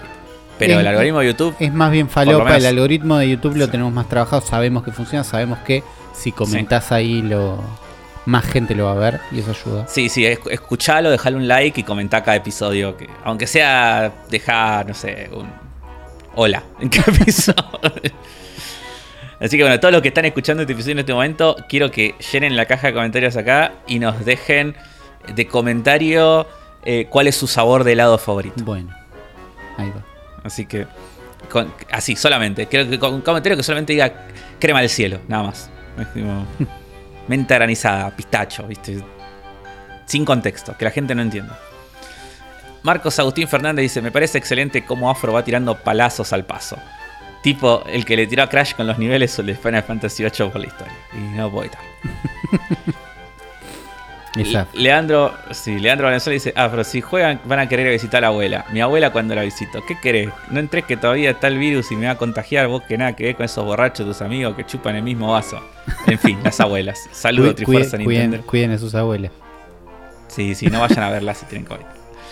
Emma Lira dice, quizás soy una muy afro o una mi En fin, soy nuevo en el mundo de la Switch Recomendaciones para comprar juego físico. Alguna tienda de renombre de confianza. Por culpa del stream de Uli, eh, se generó en mí necesidad de jugar Metroid Dread. Saludos a todos, la radio está muy, buena. Qué bueno. Bueno, bienvenido a la familia Nintendo Switchera. Últimamente estamos comprando juegos en Nakama Retro Store. Como, como para buscar juegos físicos. Últimamente lugares por ahí. Sí, sí. Nakama Retro Store, búscalos en Instagram. Eh, gente con muy buenos precios y muy copada Claro, sobre todo buena, Sobre todo buena onda, así que recomendamos mucho eh, comprar con ellos. Augusto Herrera dice, hablando del Messiah, recuerdo haber leído un reportaje en una PlayStation Magazine del 99 y estaba re emocionado de que iba a salir en Play 1 y al final nunca salió. Ilgao dice, con la presentación del último personaje del Smash me vi motivado a volver Lo había jugado muy poquito y empecé a agarrarle el gustito y ir desbloqueando personajes. Me di cuenta que es casi infinito el juego en cuanto a jugabilidad, ir agarrando la mano a diferentes personajes. Y sí, tenés ochenta y pico de personajes. Estoy jugando a Metroid Dread hace una semana en la suite mágica y es increíble. Realmente me parece el mejor hasta ahora, derechito para Goti. Edit, ya lo terminé y es mi juego del año. Un abrazo, los quiero. Gracias Afro por la dedicatoria del programa. Nadie sabe si vio realmente Resident Evil 5. Postdatados, como diría Uli, si quieren que jueguen Psychonauts, que lo saquen en Switch. Bueno. Martín Cabello dice, impecable como siempre. Mateo Abadía dice, es verdad lo que dice Afro, que el motor de control y motion capture es increíble. Pero eso lo hizo Remedy cuando hizo Quantum Break con la platita de Microsoft. Son unos pillos. Buena data, es verdad. Dylan Durán dice: Afro, lee mi mensaje del podcast anterior. Uli, uh. Automáticamente yo, ¿u qué, Uli? ¿U qué? ¿Es bueno o malo? me estresé toda la semana. ya no, sé, Uli, ¿por qué reaccionaste así? Ya no me acuerdo cuál era el comentario. Ya no me acuerdo cuál era el comentario. Ni idea. Eh, Matt Max de nuevo dice: Buen episodio, muchachos. Quiero decir que la presentación de Sora Smash despertó en mí una felicidad indescriptible. Cuando vi la bendita llave, no lo podía creer. Y cuando explotó ese tema, la banda sonora y Sora volando y la animación hermosa, me emocioné al punto de las lágrimas por un juego de una consola que ni siquiera tengo. Simplemente fantástico. Todo bien con Master Chief, pero solo, solo Sora le podía dar tanto significado y magia al cierre. Y a la despedida de Sakurai en Smash. Saludos. Y dice que en el episodio 188 es en el que hablamos de que Pokémon Legends posiblemente no tuviera Open World. Ok. Está bien, sí, sí, es algo que veníamos barajando la posibilidad. Qué triste hubiera sido Master Chief en Smash. Ahora viendo para atrás. O sea, hubiera estado re bueno, pero no hubiera tenido este No pasaba nada, aquí estaba el Sakurai con la heladera atrás, sacaba una coquita. hubiera sido sí, heladera atrás. No sé, no sé, no, no tengo amor ahí. Marco Atila Trozzi dice: Gracias por este y todos los episodios. Me alegra cuando vi que a pesar del feriado había un episodio del cerebro para escuchar. Son más grandes que la escaloneta. Alejandro Somoza dice: Muy buen programa. Les quiero mandar un saludo a mi amigo Dalmaster, que hace poco me recomendó en un mismo día el podcast y el Monster Hunter Rise. Desde entonces estoy todo el día escuchando capítulos viejos y toda la noche cazando modo drogaón. Un abrazo para los tres desde Montevideo. Muy buen contenido. Eh, abrazo acá Cruz desde el otro lado del charco y un gran amigo, la verdad que te recomendó dos cosas muy, muy buenas, muy adictivas, como muy adictivas también. y el cerebro de la bestia. Estuve, estuve cazando de vuelta, me estuve asomando para. Y hay un montón de eventos especiales, así que Afro, cuando digas, che, estoy para cazar de vuelta, hay un montón de cosas para hacer. y cuando terminamos Metroid, puede ser. Puede ser. hay muchos juegos, pero no, le, estuve dando de vuelta, lo tenía como abandonado y me encontré con que hay un montón de contenido. Sí. Bueno, puede ser, puede ser. Siempre eh, pinta bien una cacería. Y por último, Rubén Sánchez nos deja el primer comentario. ¿Qué dice? Primer comentario. También, típico, típico primer comentario, típico comentario de Rubén Sánchez. Gracias a todos los que, amigafros, nos dejan comentarios en el podcast, que en video de YouTube, que ayuda a que suba por el algoritmo, no sé qué. Gracias a los que lo escuchan, gracias a los que lo dicen a un amigo, che, escuchate esto. ¿no? Eso también sirve y ayuda un montón. Y gracias a los que van un paso más y se asoman a patreon.com barra fantasma TV, a los links de Mercado Pago que tenemos en la descripción, ya sea como es, ya sea una donación, ya sea una suscripción. Eh, gracias a todos ellos porque nos ayudan un montón a ir haciendo este podcast de a poco. ¿Qué más? Tenemos noticias. ¿Un montón? No. ¿Gigantes? Y un poco sí. Una sí. Una sí. Una que despliega en otra. Una que despliega en otra. Porque tuvimos una direct, tuvimos una Animal Crossing direct, que yo me había olvidado que iba a existir. ¿Ves? Como en la última direct tuvimos un anuncio de, che, Animal Crossing, vengan el... ¿Qué era? El 14. ¿no? Ayer fue. Sí, 14, 15, 15. Vengan el 15 de octubre que tenemos una direct especial para ustedes donde les contamos que se viene por acá y listo. Nos olvidamos. Claro, y yo de golpe me despierto y veo unos tweets ahí que dicen, che, en un rato hay una direct, no sé qué. ¿Cómo una? Ah, sí, bueno, no sé qué, tuk, tuk, tuk, enchufo, pongo ahí, no sé qué. Una direct. Yo, sí, yo me había olvidado, no, o sea, no me había olvidado, pero no le tenía fe. No le tenías fe, no la estabas esperando. Claro. No. Tuvimos una direct de Animal Crossing, una Animal Crossing Direct, donde nos anuncian la versión 2 del juego un free update de la versión 2 del juego. Y fue una direct fantástica. Fue una cantidad de anuncios que. Sí, sí, sí. Tipo, yo, yo la vi en el living. Ghosty estaba trabajando. Pero tenía un ojo puesto en una direct. Y la escuchaba gritar, ¿entendés? Como, no te puedo creer esto. No, que bien. No, que bien. No, por fin. Muchísimo de, de eso. ¿Qué, qué pasó? Ah, sí. No, la verdad que eh, un montón de cosas. O sea, es un update gigante.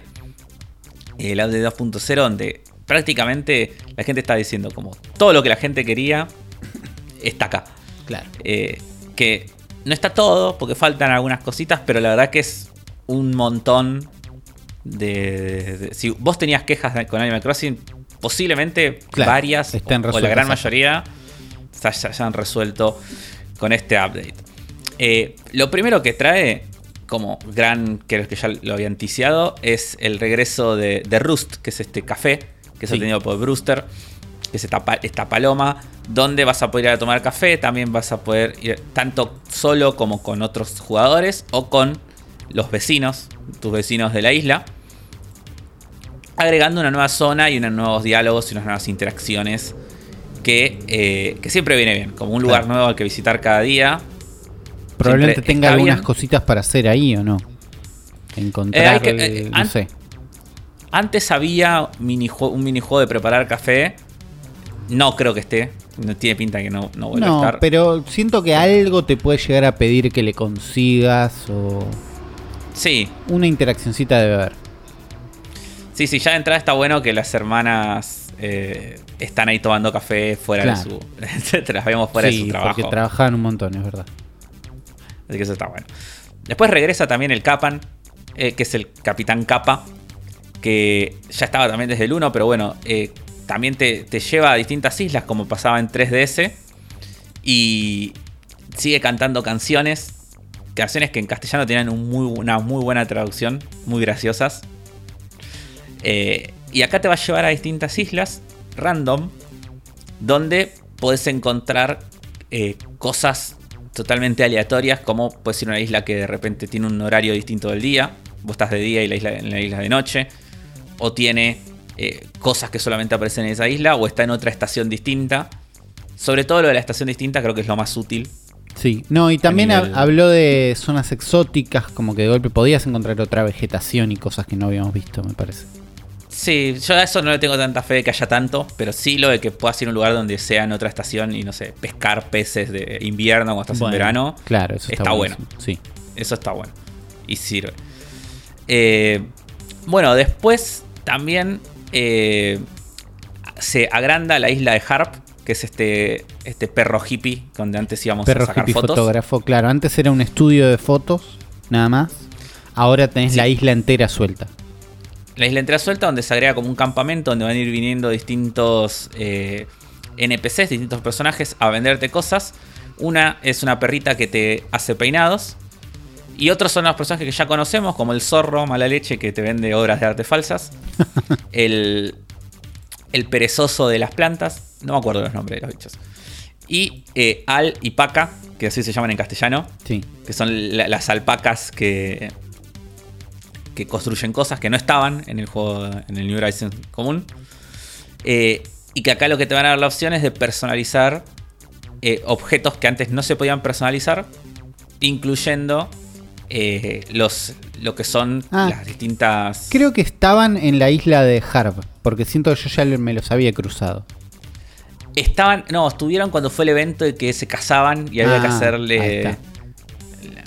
Claro, así que esta isla, todo este campamento con todos estos bichos va a funcionar como funcionaba la ciudad en, en el City Folk o en, o en el, eh, el de 3DS. Claro, te, permite acceder a todos los shops que antes eran random, tenías que esperar a que lleguen. O ir a visitar a la isla de un amigo justo cuando vengan a, a visitar. Ahora los podés ir a buscar acá.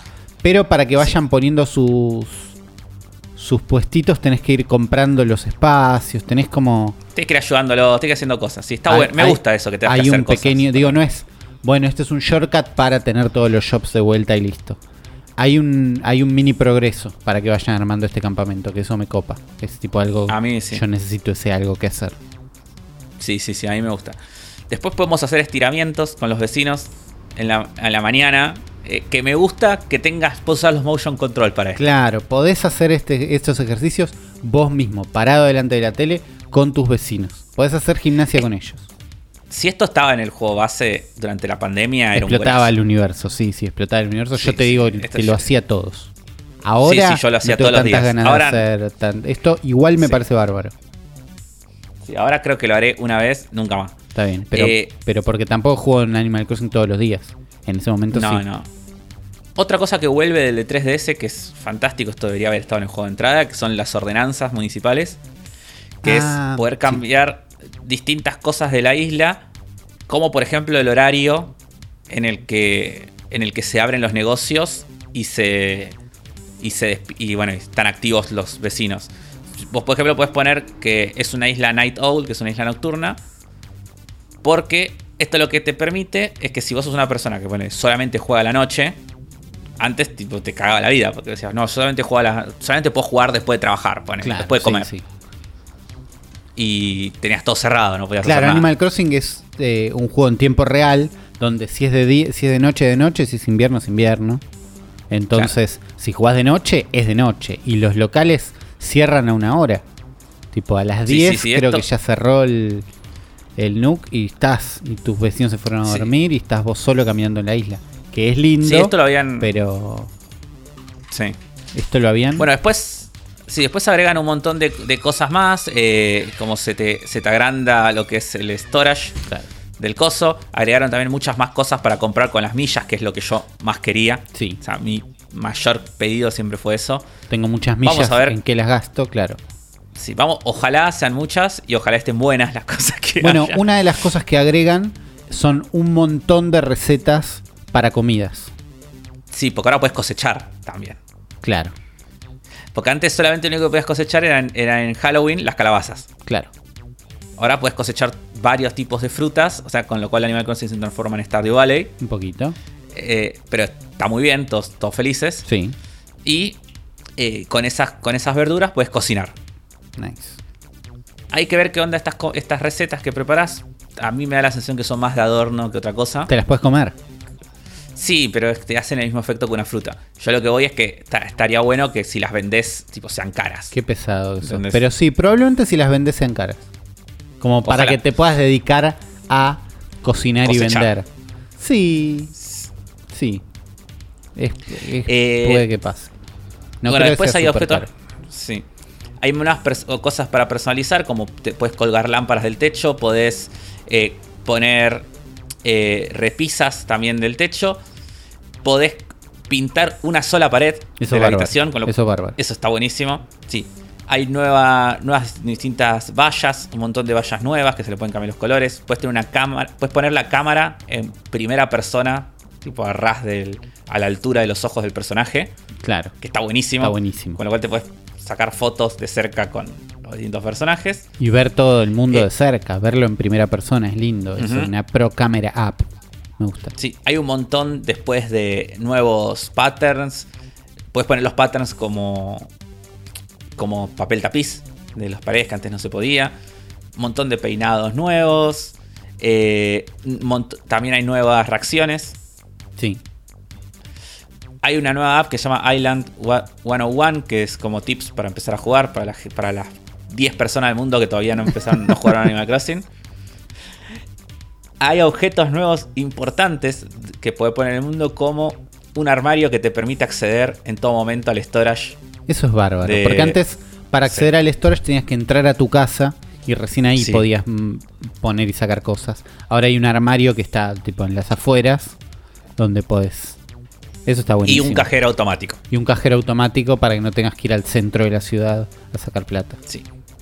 Más, ca- más canciones de, de KK Slider. Sí. Volvieron los giroides. ¿Qué son los giroides? Esto vi gente contenta, pero no sé qué era.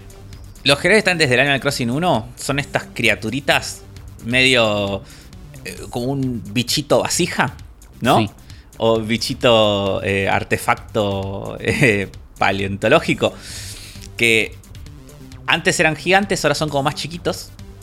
Y son como más cutes. Que eran básicamente unos, estos bichitos que vos los ibas encontrando por el mundo. Creo que por día tenías un giroide en tu isla. Y eran como, y había como un montón, y entonces como que los coleccionabas y la gente como decoraba la isla con eso, los ponían, hacen ruiditos, ¿viste? Claro. Como una, es una boludez. Una boludez, sí. Pero sí, ahora- Todo es una boludez, pero está bien. Claro, pero ahora son como más lindos, tienen como diseños más lindos y, y los tenés como que plantar y después cambiar el color para que combinen con tu casa. Eh, nada, está buenísimo. Hay un montón de cosas nuevas también que puedes hacer, que puedes comprar, que puedes construir. Una cosa fantástica es que finalmente te puedes mover por los espacios chiquitos. Eso es hermoso, sí. También, boludez, pero vos pusiste un sillón, una mesita de. una mesita Sí. ratona y una tele y te podés No mover. te podías sentar. Antes no te podías sentar, tenías que dejar el sillón re lejos para que haya espacio para que pases. Ahora podés pasar medio de costadito. Sí, y en ese momento se ve el- la noticia más importante de este update, que es que volvió la Froggy Chair. Volvió la Froggy Chair. Esto, mi Twitter entero estaba prendido fuego. Yo no sabía que era tan importante esto para tanta gente. La Froggy Chair es como una especie de meme de Animal Crossing. Pero de esos memes que la gente le- lo, lo- lo quería. O sea, arrancó como meme, pero ya después la querés. Claro. Porque era una, una sillita, que es esta sillita de sapo. Eh, que está desde el Animal Crossing 1. Y que era como una. Creo que era una de las sillas más baratas que podías comprar, me parece. Claro. Y, y todo, y todo el mundo jodía con la Froggy Chair y ya después se volvió un meme y entonces después en un momento ya era como, bueno, ya me gusta posta. Claro. ¿Viste? Como, La verdad. ya la, quiero. qui- la- Sí, sí. la quiero. Y en este no estaba. Y entonces todo el mundo estaba ofendidísimo de que no estuviera. Eh, los vecinos ahora te pueden visitar a tu casa. Y te, que era pueden- algo te que- van a invitar a, tu, a sus casas también. Antes podías ir, pero ahora te van a invitar como en un, en un mini que, evento. que es algo que no entiendo. Que era, era clave de Animal Crossing, digo, que te invitaran a tu casa y que fueran y todo. Y estaban los Bueno. cumpleaños. Pero no, pero es otra cosa. Sí, Bueno, y todo esto es el update 2.0, fan- Claro. gratis, el partido del 5 de noviembre. por eso. Eh, seguramente trae- tiene un montón de giladitas más que vamos a ir descubriendo mientras estemos jugando. Está buenísimo. Es un montón de todo lo que queríamos. Yo, eh, lo que. Ay, ahora se me fue. Pero había una cosa que no habían agregado acá que yo quería. Típico de afro. Sí, que ahora no me acuerdo qué era. También eh, podés apoyar escaleras y dejarlas fijas en lugares Sí, donde querés subir y bajar mucho. Podés dejar una escalera puesta, eh, que es algo que yo creo, me acuerdo de querer hacer el primer día. Todavía, Claro, todavía era súper joven, pero Esto es una cosa muy Nintendo igual, porque ¿por qué sacar este update gigante un año y medio después y no haber ido sacando todas estas cosas durante todo este tiempo? Que Y- seguramente ya las tienen hechas hace un montón. Eh, raro. no sé, qué, qué raro todo, qué Nintendo. Pero es para empujar gente de vuelta dentro del juego, que si la ibas tirando No a poquito, por ahí los mantenías, pero por ahí no. Yo siento que con Animal Crossing Nintendo tenía un plan que lo diseñó en 1900 no sé cuánto, ese plan. en Pero 18. digo, tenía ese plan y lo ejecutaron como estaba pensado. ¿Entendés? Sí. No hubo ni media reacción a, che, hay una pandemia mundial y este es el juego más importante. No, no importa, vamos a hacer lo mismo que dijimos que íbamos a hacer y que ya está hecho y que nos cuesta esta plata. Se mantiene. Y, y eso es lo que pasó. Porque, ¿qué, qué pasa? Termina este, esta parte de la Direct, ¿no? Con este es bueno, el este free update último. y un cartel un poco triste. Acá Ghosty que festejó todos los anuncios, acá dijo, "Ew", porque hay un cartel abajo, abajo de donde dice disponible el 5 de noviembre, menos de un mes, buenísimo, bárbaro, dice, este es el último update de contenido gratuito. Y sentís Igual que dice te abandonaron. Major. Major. Dice. Major, con lo cual podría haber un update chiquito de algo, pero digo, sentís que te sueltan, ¿entendés? Sentís como un bueno chao. Y por Es más que está buenísimo y es gigante, está buenísimo y es gigante, me da ganas de volver a jugar solo con lo que agregaron. Es, es que, boludo, este juego. O sea, Animal Crossing es un juego que vos lo puedes estar actualizando hasta el Sí, infinito. Digo, sí. todos los meses puedes sacar nuevos objetos. pues, o sea, cada mes. Vos digo, bueno, este mes saco, no sé, un set nuevo de objetos de Sí. Japón feudal, ponele. Te, O ven, te vendo el la mitad. de, sí, sí. sí, de gaucho, tipo, puedes tener un mate. Sí, Digo, qué sé yo. ¿viste? Sí, sí, sí. Ropa, ¿viste? Te puedes vestir como la Sole, ¿viste? no Claro. sé. Sí, sí, es como que lo puedes hasta el infinito. sí. Y es lo que la gente quería, digo, sacame giladas para ir comprando nuevas, ¿viste? Como construir, digo. y Pero no. Final, hicieron. Final Free Update versión 2.0. Y sigue un poquito Muy más la direct. ¿no? Sí, sí, sí. Acaba casi la mitad. Un poco más de la mitad. Pero lo que después nos presentan es el primer DLC de Animal Crossing. Llamado eh, Happy Home. No. Happy Island Designer, ¿es? Happy Home Paradise. Happy Home Paradise. Happy Home Paradise. Que básicamente lo que agarraron es eh, Happy Home Designer, que era este juego que había salido para 3DS. Y lo transformaron en un modo aparte dentro de Animal Crossing New Horizon. Vos vas a poder viajar a una isla y en esa isla te van a dar, vas a trabajar como empleado de este resort de vacaciones, en el cual vas a tener que personalizar y decorar distintas casas para los personajes que van yendo, que tienen algunos requisitos, pero que los requisitos son muy sencillos. Es más que nada es un esto, esto es como una excusa para tener una, una especie de editor libre de casas para que edites. Si te gusta editar casas, acá tenés para Sí, editar y, a- todas y las que además quieras una pequeña excusa, una pequeña punta de, bueno, yo quiero una habitación toda verde que sea de más para niños Sí. o que sea de la naturaleza. Como te, te dan temas, me parece, que te ayudan Sí, también a. Porque a mí me das 40 casas y el editor de casas y hago dos. ¿Entendés? Necesito una guía, un, che, un pedido de alguien, que alguien diga quiero Sí. esto. Pero bueno, ¿sabes cómo ahora? Yo, yo sigo los hashtags de Animal Crossing en Instagram. Sí, ¿Sabes cómo van a estar con esto? sí, sí, explota, explota.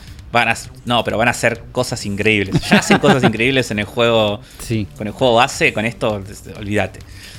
Eh, y lo, igual lo que más me copa a mí de esto es que además de casas también tiene como facilities de la isla. Tipo un hospital, una, Una escuela. un restaurante, sí, sí. que son los- la excusa para usar todos esos objetos de mierda que nunca usás porque nunca vas a armarte una sala hospital. En tu casa, casa. claro, no, no. Y ahora vas a poder usar todos esos ítems de hospital y de escuela. No, pero que, ve- venga un osito te pida y vos entrás, le mostrás la casa que le hiciste, le acomodás las cosas. eh, Sí, nada, me copa. Y después un par De- de, un par de updates como Sí. que se pueden poner divisores, tipo paredes divisoras, columnas. es, eso está buenísimo. Se puede poner, sí, se puede poner paredes divisoras, se puede personalizar el tamaño de la habitación a lo largo y ancho. Claro. Puedes tener una habitación tipo que sea rectangular. Sí. Y con las paredes divisorias, tipo hacer como distintas separaciones. También la luz y también el- los efectos de sonido que se escuchan de fondo. Eh, y bueno, y después, y eso también lo vas a poder hacer en, en tus casas en la isla. De civil, claro. Eh, a mí me recopa este DLC. Eh, me re divierte. O sea, yo creo que Happy Home Designer no se la bancaba como un juego entero. Pero como modo extra, tipo como una cosa más que hacer Claro. dentro de este Animal Crossing, es- parece que está buenísimo. Eh, está buenísimo. Y- Tiene pinta de que es un montón de contenido, de que podés jugar un montón a esto, de que sería. Está bien, lo que- un buen DLC es esto, es casi un juego Sí. entero, pero que usa todos los assets y, todo, el- toda la estructura de, de un juego que existe que ya compraste. Bueno, Me parece que es Sí. ejemplo de buen DLC. Sí, sí, sí. Va a salir 25 dólares. Un poco DLC. mucho, pero está bien. Para mí, está- o, sea, es, o sea, es caro. Es un De- DLC caro. Claro, yo me imaginaba 15, 20. Siendo Nintendo, digo, bueno, 20. Pero si los personajes Smash están 25, Claro, es el precio de, de DLC que eligió Nintendo. Sí. sí. No me parece mal igual para todo lo que trae. Me parece que está bien. No, no, nivel es- con- tiene pinta de tener un montón de cosas. Me da ganas de jugarlo. Eh, está con las dudas, con dudas, ¿no? Digo, bueno, sí lo quiero, no sé qué, seguro Gosti lo compra. Eh, Sí, y hasta este momento de la Direct, a los 21 minutos 40 segundos, era el meme de Fallout de a todo el mundo le gustó esto. Sí. Everyone likes that. Pero como es Nintendo, como, Nintendo, el se ve que un ejecutivo de Nintendo en un momento dijo, no, no, para, para, ¿cómo que vamos a hacer que la gente esté feliz y les vamos a dar todo lo que la gente quiere? No, no, no. Acá hay que... Esto se termina a lo Nintendo. Vueltita, claro, casi pasa esto, ¿entendés? Esto podía pasar en un tweet después. Y empieza como algo bueno. Para mí esto empieza como algo bueno. Y termina revelando algo que es malo, pero que es un hueco que no sabíamos. O sea, ¿qué sabíamos nosotros? Eh, termina esta, esta direct con una placa que dice Nintendo Switch Online más Expansion Pack. Y ahí era, nosotros ya sabíamos que iba a haber un Expansion Pack que iba a ser más caro que el online, que el servicio de Nintendo Switch Online tradicional, que estaba costando creo que 20 dólares por año. Sí. Que iba a agregar juegos de Nintendo 64 y Sega Genesis. Raro este expansion pack, pero sabíamos que existía. No sabíamos cuánto iba a costar hasta este momento. Y eso es lo que pasa. De golpe, los logos de Nintendo 64 y Sega Genesis se corren y en el medio aparece Animal Crossing Happy Home Paradise, este nuevo DLC. De golpe es parte de este expansion pack. Y después toda la gráfica sube y abajo aparece la parte que nos faltaba de información, que es cuánto va a costar este, este expansion pack. Y este expansion pack, o sea, el Nintendo Switch Online más el expansion pack, va a costar 50 dólares anuales. ¿no? Cuando Individual y 80, 80 el pack, familiar. Claro, antes estábamos en 20 el, el anual y casi, 30, ¿no? casi 40, 35. Como que era para que si juntás dos suscripciones ya valga la pena el familiar. El familiar incluye hasta 8 cuentas, pero el precio estaba puesto como para que si tenés dos individuales ya te convenga el, el familiar. Antes era pasada de 20 a 35, ahora pasa de 50 a 80. ¿no? Entonces el Nintendo Switch Online costaba 20, ahora cuesta 50. Me parece que el, precio familiar es, bárbaro, se divide en 8, pero para las cuentas lo tenemos que dejar de lado. Cuesta 30 dólares más el expansion pack. No, es una locura. Cuesta más del doble. No, no, no, es una locura. Yo esto no, no, lo puedo creer. Eh. o sea, yo, yo entiendo que, a ver, si sos una persona que va, se va o sea, que planea comprarse el DLC de Animal Crossing, te conviene porque, o sea, pagando el Nintendo Switch Online, que ya lo pagas 20 dólares, eh, y sumando esto, digo, es, lo mismo que te saldría para el Nintendo Switch Online y comprarte el DLC. Sí. Igual esto es una suscripción y no es me quedo el DLC para siempre. Sí, pero igual, qué sé yo. está bien. Bueno, digo, pero hay un que de golpe que para vos sea lo mismo, es ganaron ellos, porque de golpe tienen un ingreso de No, no, no, no, igual yo estoy re en contra de esta movida. ¿eh? Bueno, pero, pero, digo, cuando, eh, decís es lo mismo suscribirse que comprarlo, ¿entendés? Porque en plata por ahí es lo mismo, y de golpe estás anotado en una suscripción de algo que no es tuyo. Tenés razón. Eh, pero pero no, es o sea, no puedes pasar el precio de algo de 30 a más del doble. O sea, es como no, no, es mucho. Por, por cosas que. De 20 a 50 es el número. De 20 a 50. No. y eh, aparte, metiendo, o sea. Yo te lo entiendo. De última que sea customizable, ¿viste? Pone que vos sos una persona que solamente querés los juegos de Nintendo 64. Mm. Déjamelos conseguir aparte, A ver. Cuando, no sabíamos, si volvemos a 20 segundos antes de esta direct y teníamos Nintendo Switch Online, sabíamos que iba a haber un expansion pack que tenía juegos de Nintendo 64 y Sega Genesis y que iba a costar más. ¿Cuánto te imaginabas que más que iba a costar? Si antes costaba 10 dólares, 10, dólares como mucho. Pasaba de 20 a 30 dólares. Está bien, eso es lo que yo me imaginaba. Era tipo, va a costar menos de lo que costaba antes, como menos del doble. Menos del doble va a costar. Entonces, como si costaba 20, va a costar menos de 40. Y lo que no, no, nadie, nadie en su sano juicio pensó que esto iba a costar más del doble. Claro, bueno, cuesta más del doble, ese es el tema. es eh, una locura. Si lo ves versus el resto de las ofertas en las otras consolas, tenemos eh, PlayStation Plus. ¿Bajó el precio o sigue costando 60 dólares por año?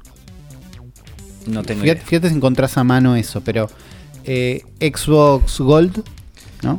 Sí, sale, o sea, con el pack familiar sigue saliendo mucho más barato que lo que que lo que sale las otras, porque además las otras no tienen, que yo sepa, eh, pack familiar. No, el pack familiar es, la clave que hace que nosotros podamos tener 40, esto ofendidos. 40 dólares sale el PlayStation Plus. ¿40 dólares vale el PlayStation Plus? Ok, entonces baja. el anual. Bajó de precio. Me acuerdo estaba a 60. Sé que estuvo 50 en un momento. 40 me parece un muy buen precio. De golpe, bueno, entonces Nintendo Switch Online es más caro. Porque para lo que pienso con este expansion pack es, Nintendo siempre lo quiso costa- cobrar 50-60 dólares. Siempre, desde el principio.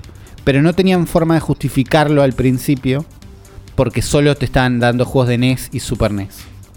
Que si bien bancamos en una oferta inicial, van bajando la calidad de los títulos que se pueden agregar. Cada vez se agregan títulos de menos espectaculares.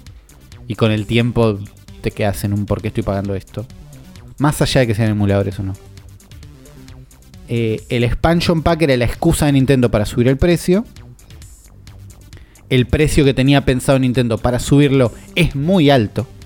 ¿no? Pasar de 20 a 50 es muchísimo. Me No, parece sí, sí. Que metan un DLC en el medio de este expansion pack. Pero para mí, algo que le daría justificación a este expansion pack sería, bueno, es el DLC pack. Es el, acá vas a tener todos los DLC de Nintendo. Los first party DLC. ¿Entendés? Si esto te incluye, bueno, lo que hablábamos, el DLC del Smash, que yo no compré, creo que vos tampoco. Pero que si me lo dan en un No. expansion pack me recopo. No, sí, me vuelvo loco, pero no va a pasar. El DLC de Breath of the Wild, que yo lo compré, pero creo que mucha gente no. No sé si vos lo jugaste. No. Bueno, te lo meten en el expansion pack. Sirve. Sí, re. Eh, no creo que pase esto a transformarse en un DLC pack, pero yo me quedo con un poco de esperanza de que puedan agregar otro DLC en otro momento acá. Eh, y esto lo discutimos un montón. Sergio, eh, Sergio González en el grupo me decía, esto es solo el de Animal Crossing. Y listo. Yo no, no, no creo, no, no creo. ¿No hay chance de que haya algo más en este expansion pack en algún momento? Así como No creo. en el- la versión base se agregaron juegos de Super Nintendo en algún momento. No sé. Yo no me quiero ilusionar. O sea, entiendo que no estamos ilusionando con nada, porque la realidad de lo que tenemos ahora es una suscripción que de golpe vale más del doble. Por algo que no parece justificarlo. Eso, hasta ahí estamos. Pero tratando de buscarle la vuelta. ¿Vos te, te imaginas que pueden agregar alguna consola nueva a este expansion pack? Un... qué sé yo. Game Boy. Game Que Boy. pensamos que iba a estar y no estaba. Digo, ¿te parece que es algo que puede pasar? Que agreguen Game Boy al expansion pack. Que agreguen Game Boy, sí. Que agreguen otros DLCs, lo dudo. No digo todos, porque para mí todos no va a pasar nunca. Pero otros, no, pues. Nintendo lo va a hacer caso por caso. Sale un DLC de Mario Golf, que no se lo vende a nadie.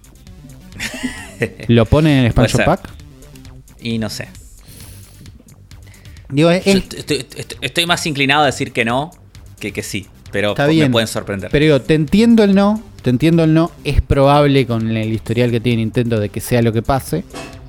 Pero quiero pensar en cuáles son las vueltas que hacen que este expansion pack no sea una angustia. Porque también podemos decir, bueno, no quiero este expansion pack. Y, No, o seguir la- pagando la- 20 dólares. La, cha- la chance de que. Sí, no, eso sí, seguro. Porque no es que nos aumentaron, sí o sí. Es un expansion pack. Es un No, es un extra. el- la buena, la forma buena de verla es que si vos te- tenés 8 amigos, que los 8 juegan Animal Crossing, y los 8 se quieren comprar el DLC, ahí es re barato. Es como Claro, muy barato. 80 dividido 8 son 10 dólares cada uno. 10 dólares Anuales. cada Claro, y si ya, está, y ya estaban pagando todos, eh, no sé cuánto, 2 dólares cada, 3 dólares cada uno por el Y, online. y estabas pagando, sí, 35 dividido 8. Por eso, o sea, ahí te queda muy barato el DLC. Ese es el, el escenario en donde esto es un buen negocio. Para la única, para las únicas personas que esto es un buen negocio. Claro. Y tiene lo que, es, lo que decíamos antes, que en realidad el DLC no es tuyo, sino que bueno. Sí, lo estás alquilando. Hay una actualización en algún lado, explicaron cuántas cosas del DLC te quedas si dejas de pagar, porque también es esto. Perdés eh, ir a pasear a otras islas y diseñarlas, pero los arreglos que hice en mi casa me los quedo. Viene Tom Nook y me rompe las piernas. ¿Qué es lo que pasa? Te rompe si la casa con una topadora. Claro, y no, explicaron que algunas cosas te las quedas, otras no. Nada, eso, esa información existe y la pueden ir a buscar si es de vital importancia para ustedes. Una direct que venía bárbara, pega un giro, nos cuenta los verdaderos planes de Nintendo y era ganar un montón de plata. Eh, yo mantengo un optimismo. Siento que me toca este lugar. De yo ma- mantengo un optimismo de que esto puede puede Está pegar. alguien, alguien tiene que ocupar ese rol. Digo, no es que me parece bien lo que están haciendo, ¿no? Para que se entienda, no me parece bien lo que están haciendo, me parece carísimo lo que están haciendo, que no justifica algo que cueste más del doble juegos de Nintendo 64 y sea Genesis. Probablemente lo paguemos, porque vamos a hacer un grupo entre todos y hagamos un esfuerzo para sí o sí pagarle a Rip y no hacer como ahora donde él los paga y nosotros lo queremos y lo, se lo volvemos con amor. Voy a estar jugando eh, juegos de Nintendo 64 en mi Nintendo Switch en cuanto pueda. Otra cosa que tuvimos es el momento en el que esto va a pasar. ¿No? Tenemos una fecha de salida. Sí. Para el Para el- Nintendo Switch Online. Eh, uf, la perdí. Sí, la, estoy buscando en este momento, pero el, me suena que el 25, sí, el 25 de octubre. 25, de- 25 de octubre, sí. Eh, lo que sería el lunes que el lunes que ustedes están escuchando esto, no. El lunes que viene debería habilitarse este expansion pack. Vamos a ver cómo funciona, qué tiene. Eh, otra cosa que se comentó por ahí es que los juegos de Nintendo 64 se va a poder elegir entre la versión eh, NTCC o la versión PAL, porque la versión Sí, PAL de lo- los juegos corre a 25 cuadros y no a 30. Eh, y, y un selector de idioma también, para ver cuál de las dos vas a Sí. estar jugando.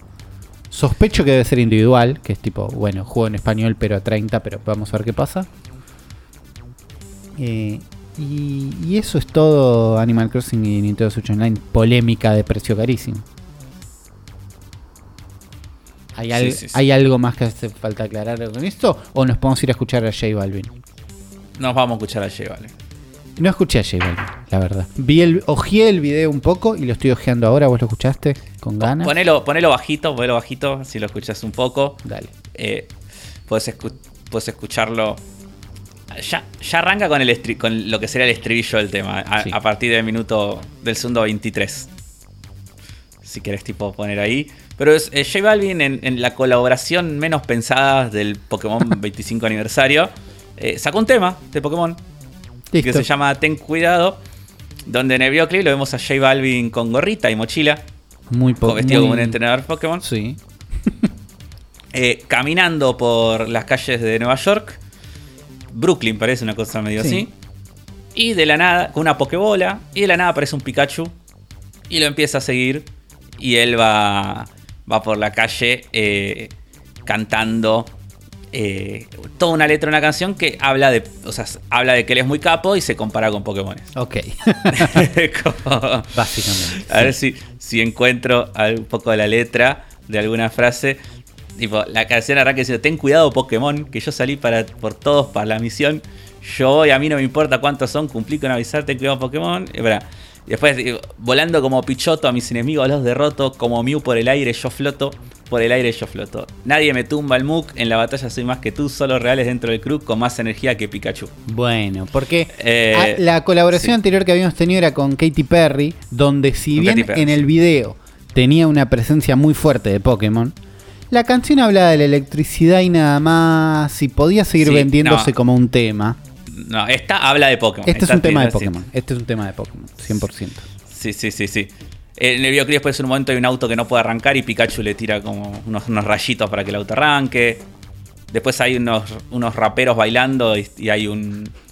un- el anterior, la evolución anterior a Hitmonchan, que no me acuerdo cómo se llama. Eh, Eh, no me acuerdo. Hitmon algo es. Y después Hit- aparece Hitmontop. Toto. El, Hitmontop, sí. Después aparece un Toto, él aparecen más que están en el Square Center.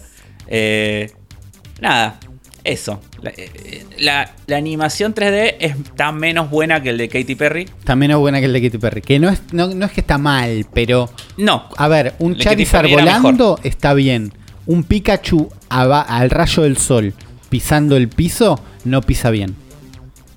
no, o sea, no está mal, pero es, es un poco más modelo de videojuego que el de Katy Perry, que era un poco más eh, Claro, película de Pixar. claro.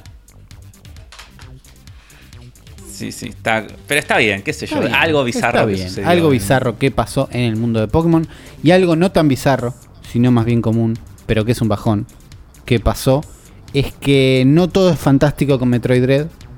Hay gente que trabajó en Metroid Dread, parte del staff de Metroid Dread, y dicen, che, nos sacaron de los créditos. Sí. hubo algunos desarrolladores que dijeron que habían estado trabajando. Uno, uno específicamente que dice, se llama Roberto Mejías, que dice que, un artista 3D, que dice, yo trabajé seis meses en Metroid Dread eh, y las cosas que hice están en el juego. O sea, trabajé en unos assets que están en el juego y no aparezco en los créditos. Claro. A lo cual después salió Mercury Steam a decir que eh, su política empresarial es que un desarrollador tiene que estar un 25% del total del desarrollo eh, para que aparezcan los créditos, lo cual me parece muy choto. Es Como- bastante choto, sí. Es mejor. Que todo, no te es como que nada. la- eh, son estos casos donde la vara está en el piso y, de- y de golpe cualquiera que la levante, de golpe Mercury Steam dice esto y me parece mejor que la política creo que era de Rockstar, que es tipo, si no estás cuando sale el juego, no estás. Tipo, si, Ah, si no estás en el final. Eso es una verga. Comparado con una verga, de golpe 25% suena mejor, pero es choto igual. Si laburaste, laburaste. Sí, sí, sí. No, si, tú- aparte. si las cosas que vos hiciste están en el juego, es que labura- esa es la prueba de que laburaste. Claro, yo te sí, aparte no entiendo. Es un nombre en los créditos. Casi nadie los ve. Digo, ¿qué te cambia? Nada. Es como ser Sí, choto sí. por ser choto, ¿no? es ser ¿Viste? choto por ser no- choto, porque el crédito mal. No estás pagando, ponele, una película. Una película de cine, de tele. Créditos que vos estás, que digo, que dure más segundos, de alguna forma te cuesta más plata. ¿Entendés? Que o los tengo que acelerar o no ent- ¿Entendés? Como estoy tratando de llevarlo a un lugar donde igual me parece una hija de puta Sí. es dejar gente afuera que laburó. Pero digo, acá no te cuesta nada. Nada que los créditos duren más. Nada. Absolutamente nada. No, no, no, no. Pero bueno, qué sé yo, esta es una cagada también, hablando de cosas indefendibles, esto es una cosa chota, pero bueno, ojalá que cambie de por sí en toda la industria en general, porque como dijiste vos, la vara está muy baja. La verdad está La- muy baja. Eh, pero bueno, y Mercury Steam, nada, está bien, Mercury Steam lo único que dijo fue esto, la política del estudio es esta. Bueno, eh, siento que estos casos van teniendo un poquito más de repercusión, por lo menos. Sí, y la gente ya, nada ya eso, se lo sí. y la gente se lo toma mal también, o sea, Claro. no, no, todavía no tiene, no, no tiene consecuencias ni va a tener, creo, en algún ningún momento. No, no. Eh, eh, nadie va a dejar de comprar juegos o va a hacer nada por esto. Pero por lo menos la gente eh, se comenta y habla mal de la empresa, con lo cual nada, Sí. está bueno. Por lo menos la gente ya no le da igual. La gente no le da igual, es un mínimo, es un mínimo que por lo menos hay. De todas las notas de Metroid Dread es bárbaro, va a haber un par de Metroid Dread Stuff has been left. Digo, suma. Poquito, pero suma. Sí. Y esas son las noticias que tenemos para el día de hoy. Son gigantes, pero son poquitas. Algunas nos ofenden más que otras. Algunas son más light que otras. Pero eso fue el episodio 217 del Cerebro de la Bestia para ustedes. Afro, ¿se lo querés dedicar a alguien en especial? Eh, se lo voy a, dedicar a todas las personas que alguna vez hayan escrito una canción eh, rimando al nombre de algún Pokémon. Ok, ok, me gusta, me gusta. Es un pedido, una dedicación muy especial que sé que alguien la va a valorar. Eh, como nosotros valoramos a todos los que escucharon este podcast hasta el final, ¿no? Estamos hablando de una hora 40, una hora 50 de podcast. Gracias a todos los que nos acompañaron hasta acá, a los que comentan, a los que comparten, a los que dicen, che, escucha esto, y a los que también van un paso más allá y van a patreon.com barra TV o a los links de Mercado Pago que tenemos en la descripción o son parte del Discord de Zona Fantasma que tienen también el link en la descripción. Eh, así que gracias a todos. Si me quieren buscar a mí, yo soy Ulises FTW en Twitch, en Twitter, en Instagram. Afro, ¿cómo te pueden encontrar? AfroTW en Twitter, AfroIGM en Instagram. ¿Está bien? Y lo pueden ir a buscar a Voltron Boy eh, en todos lados, creo que es Voltron Boy. Y Sí. pasan a ver los streams de twitch.tv barra Zona Fantasma TV, donde estamos ahí haciendo cosas casi toda la semana. Nos vemos la semana que viene en un nuevo episodio de El cerebro de la bestia.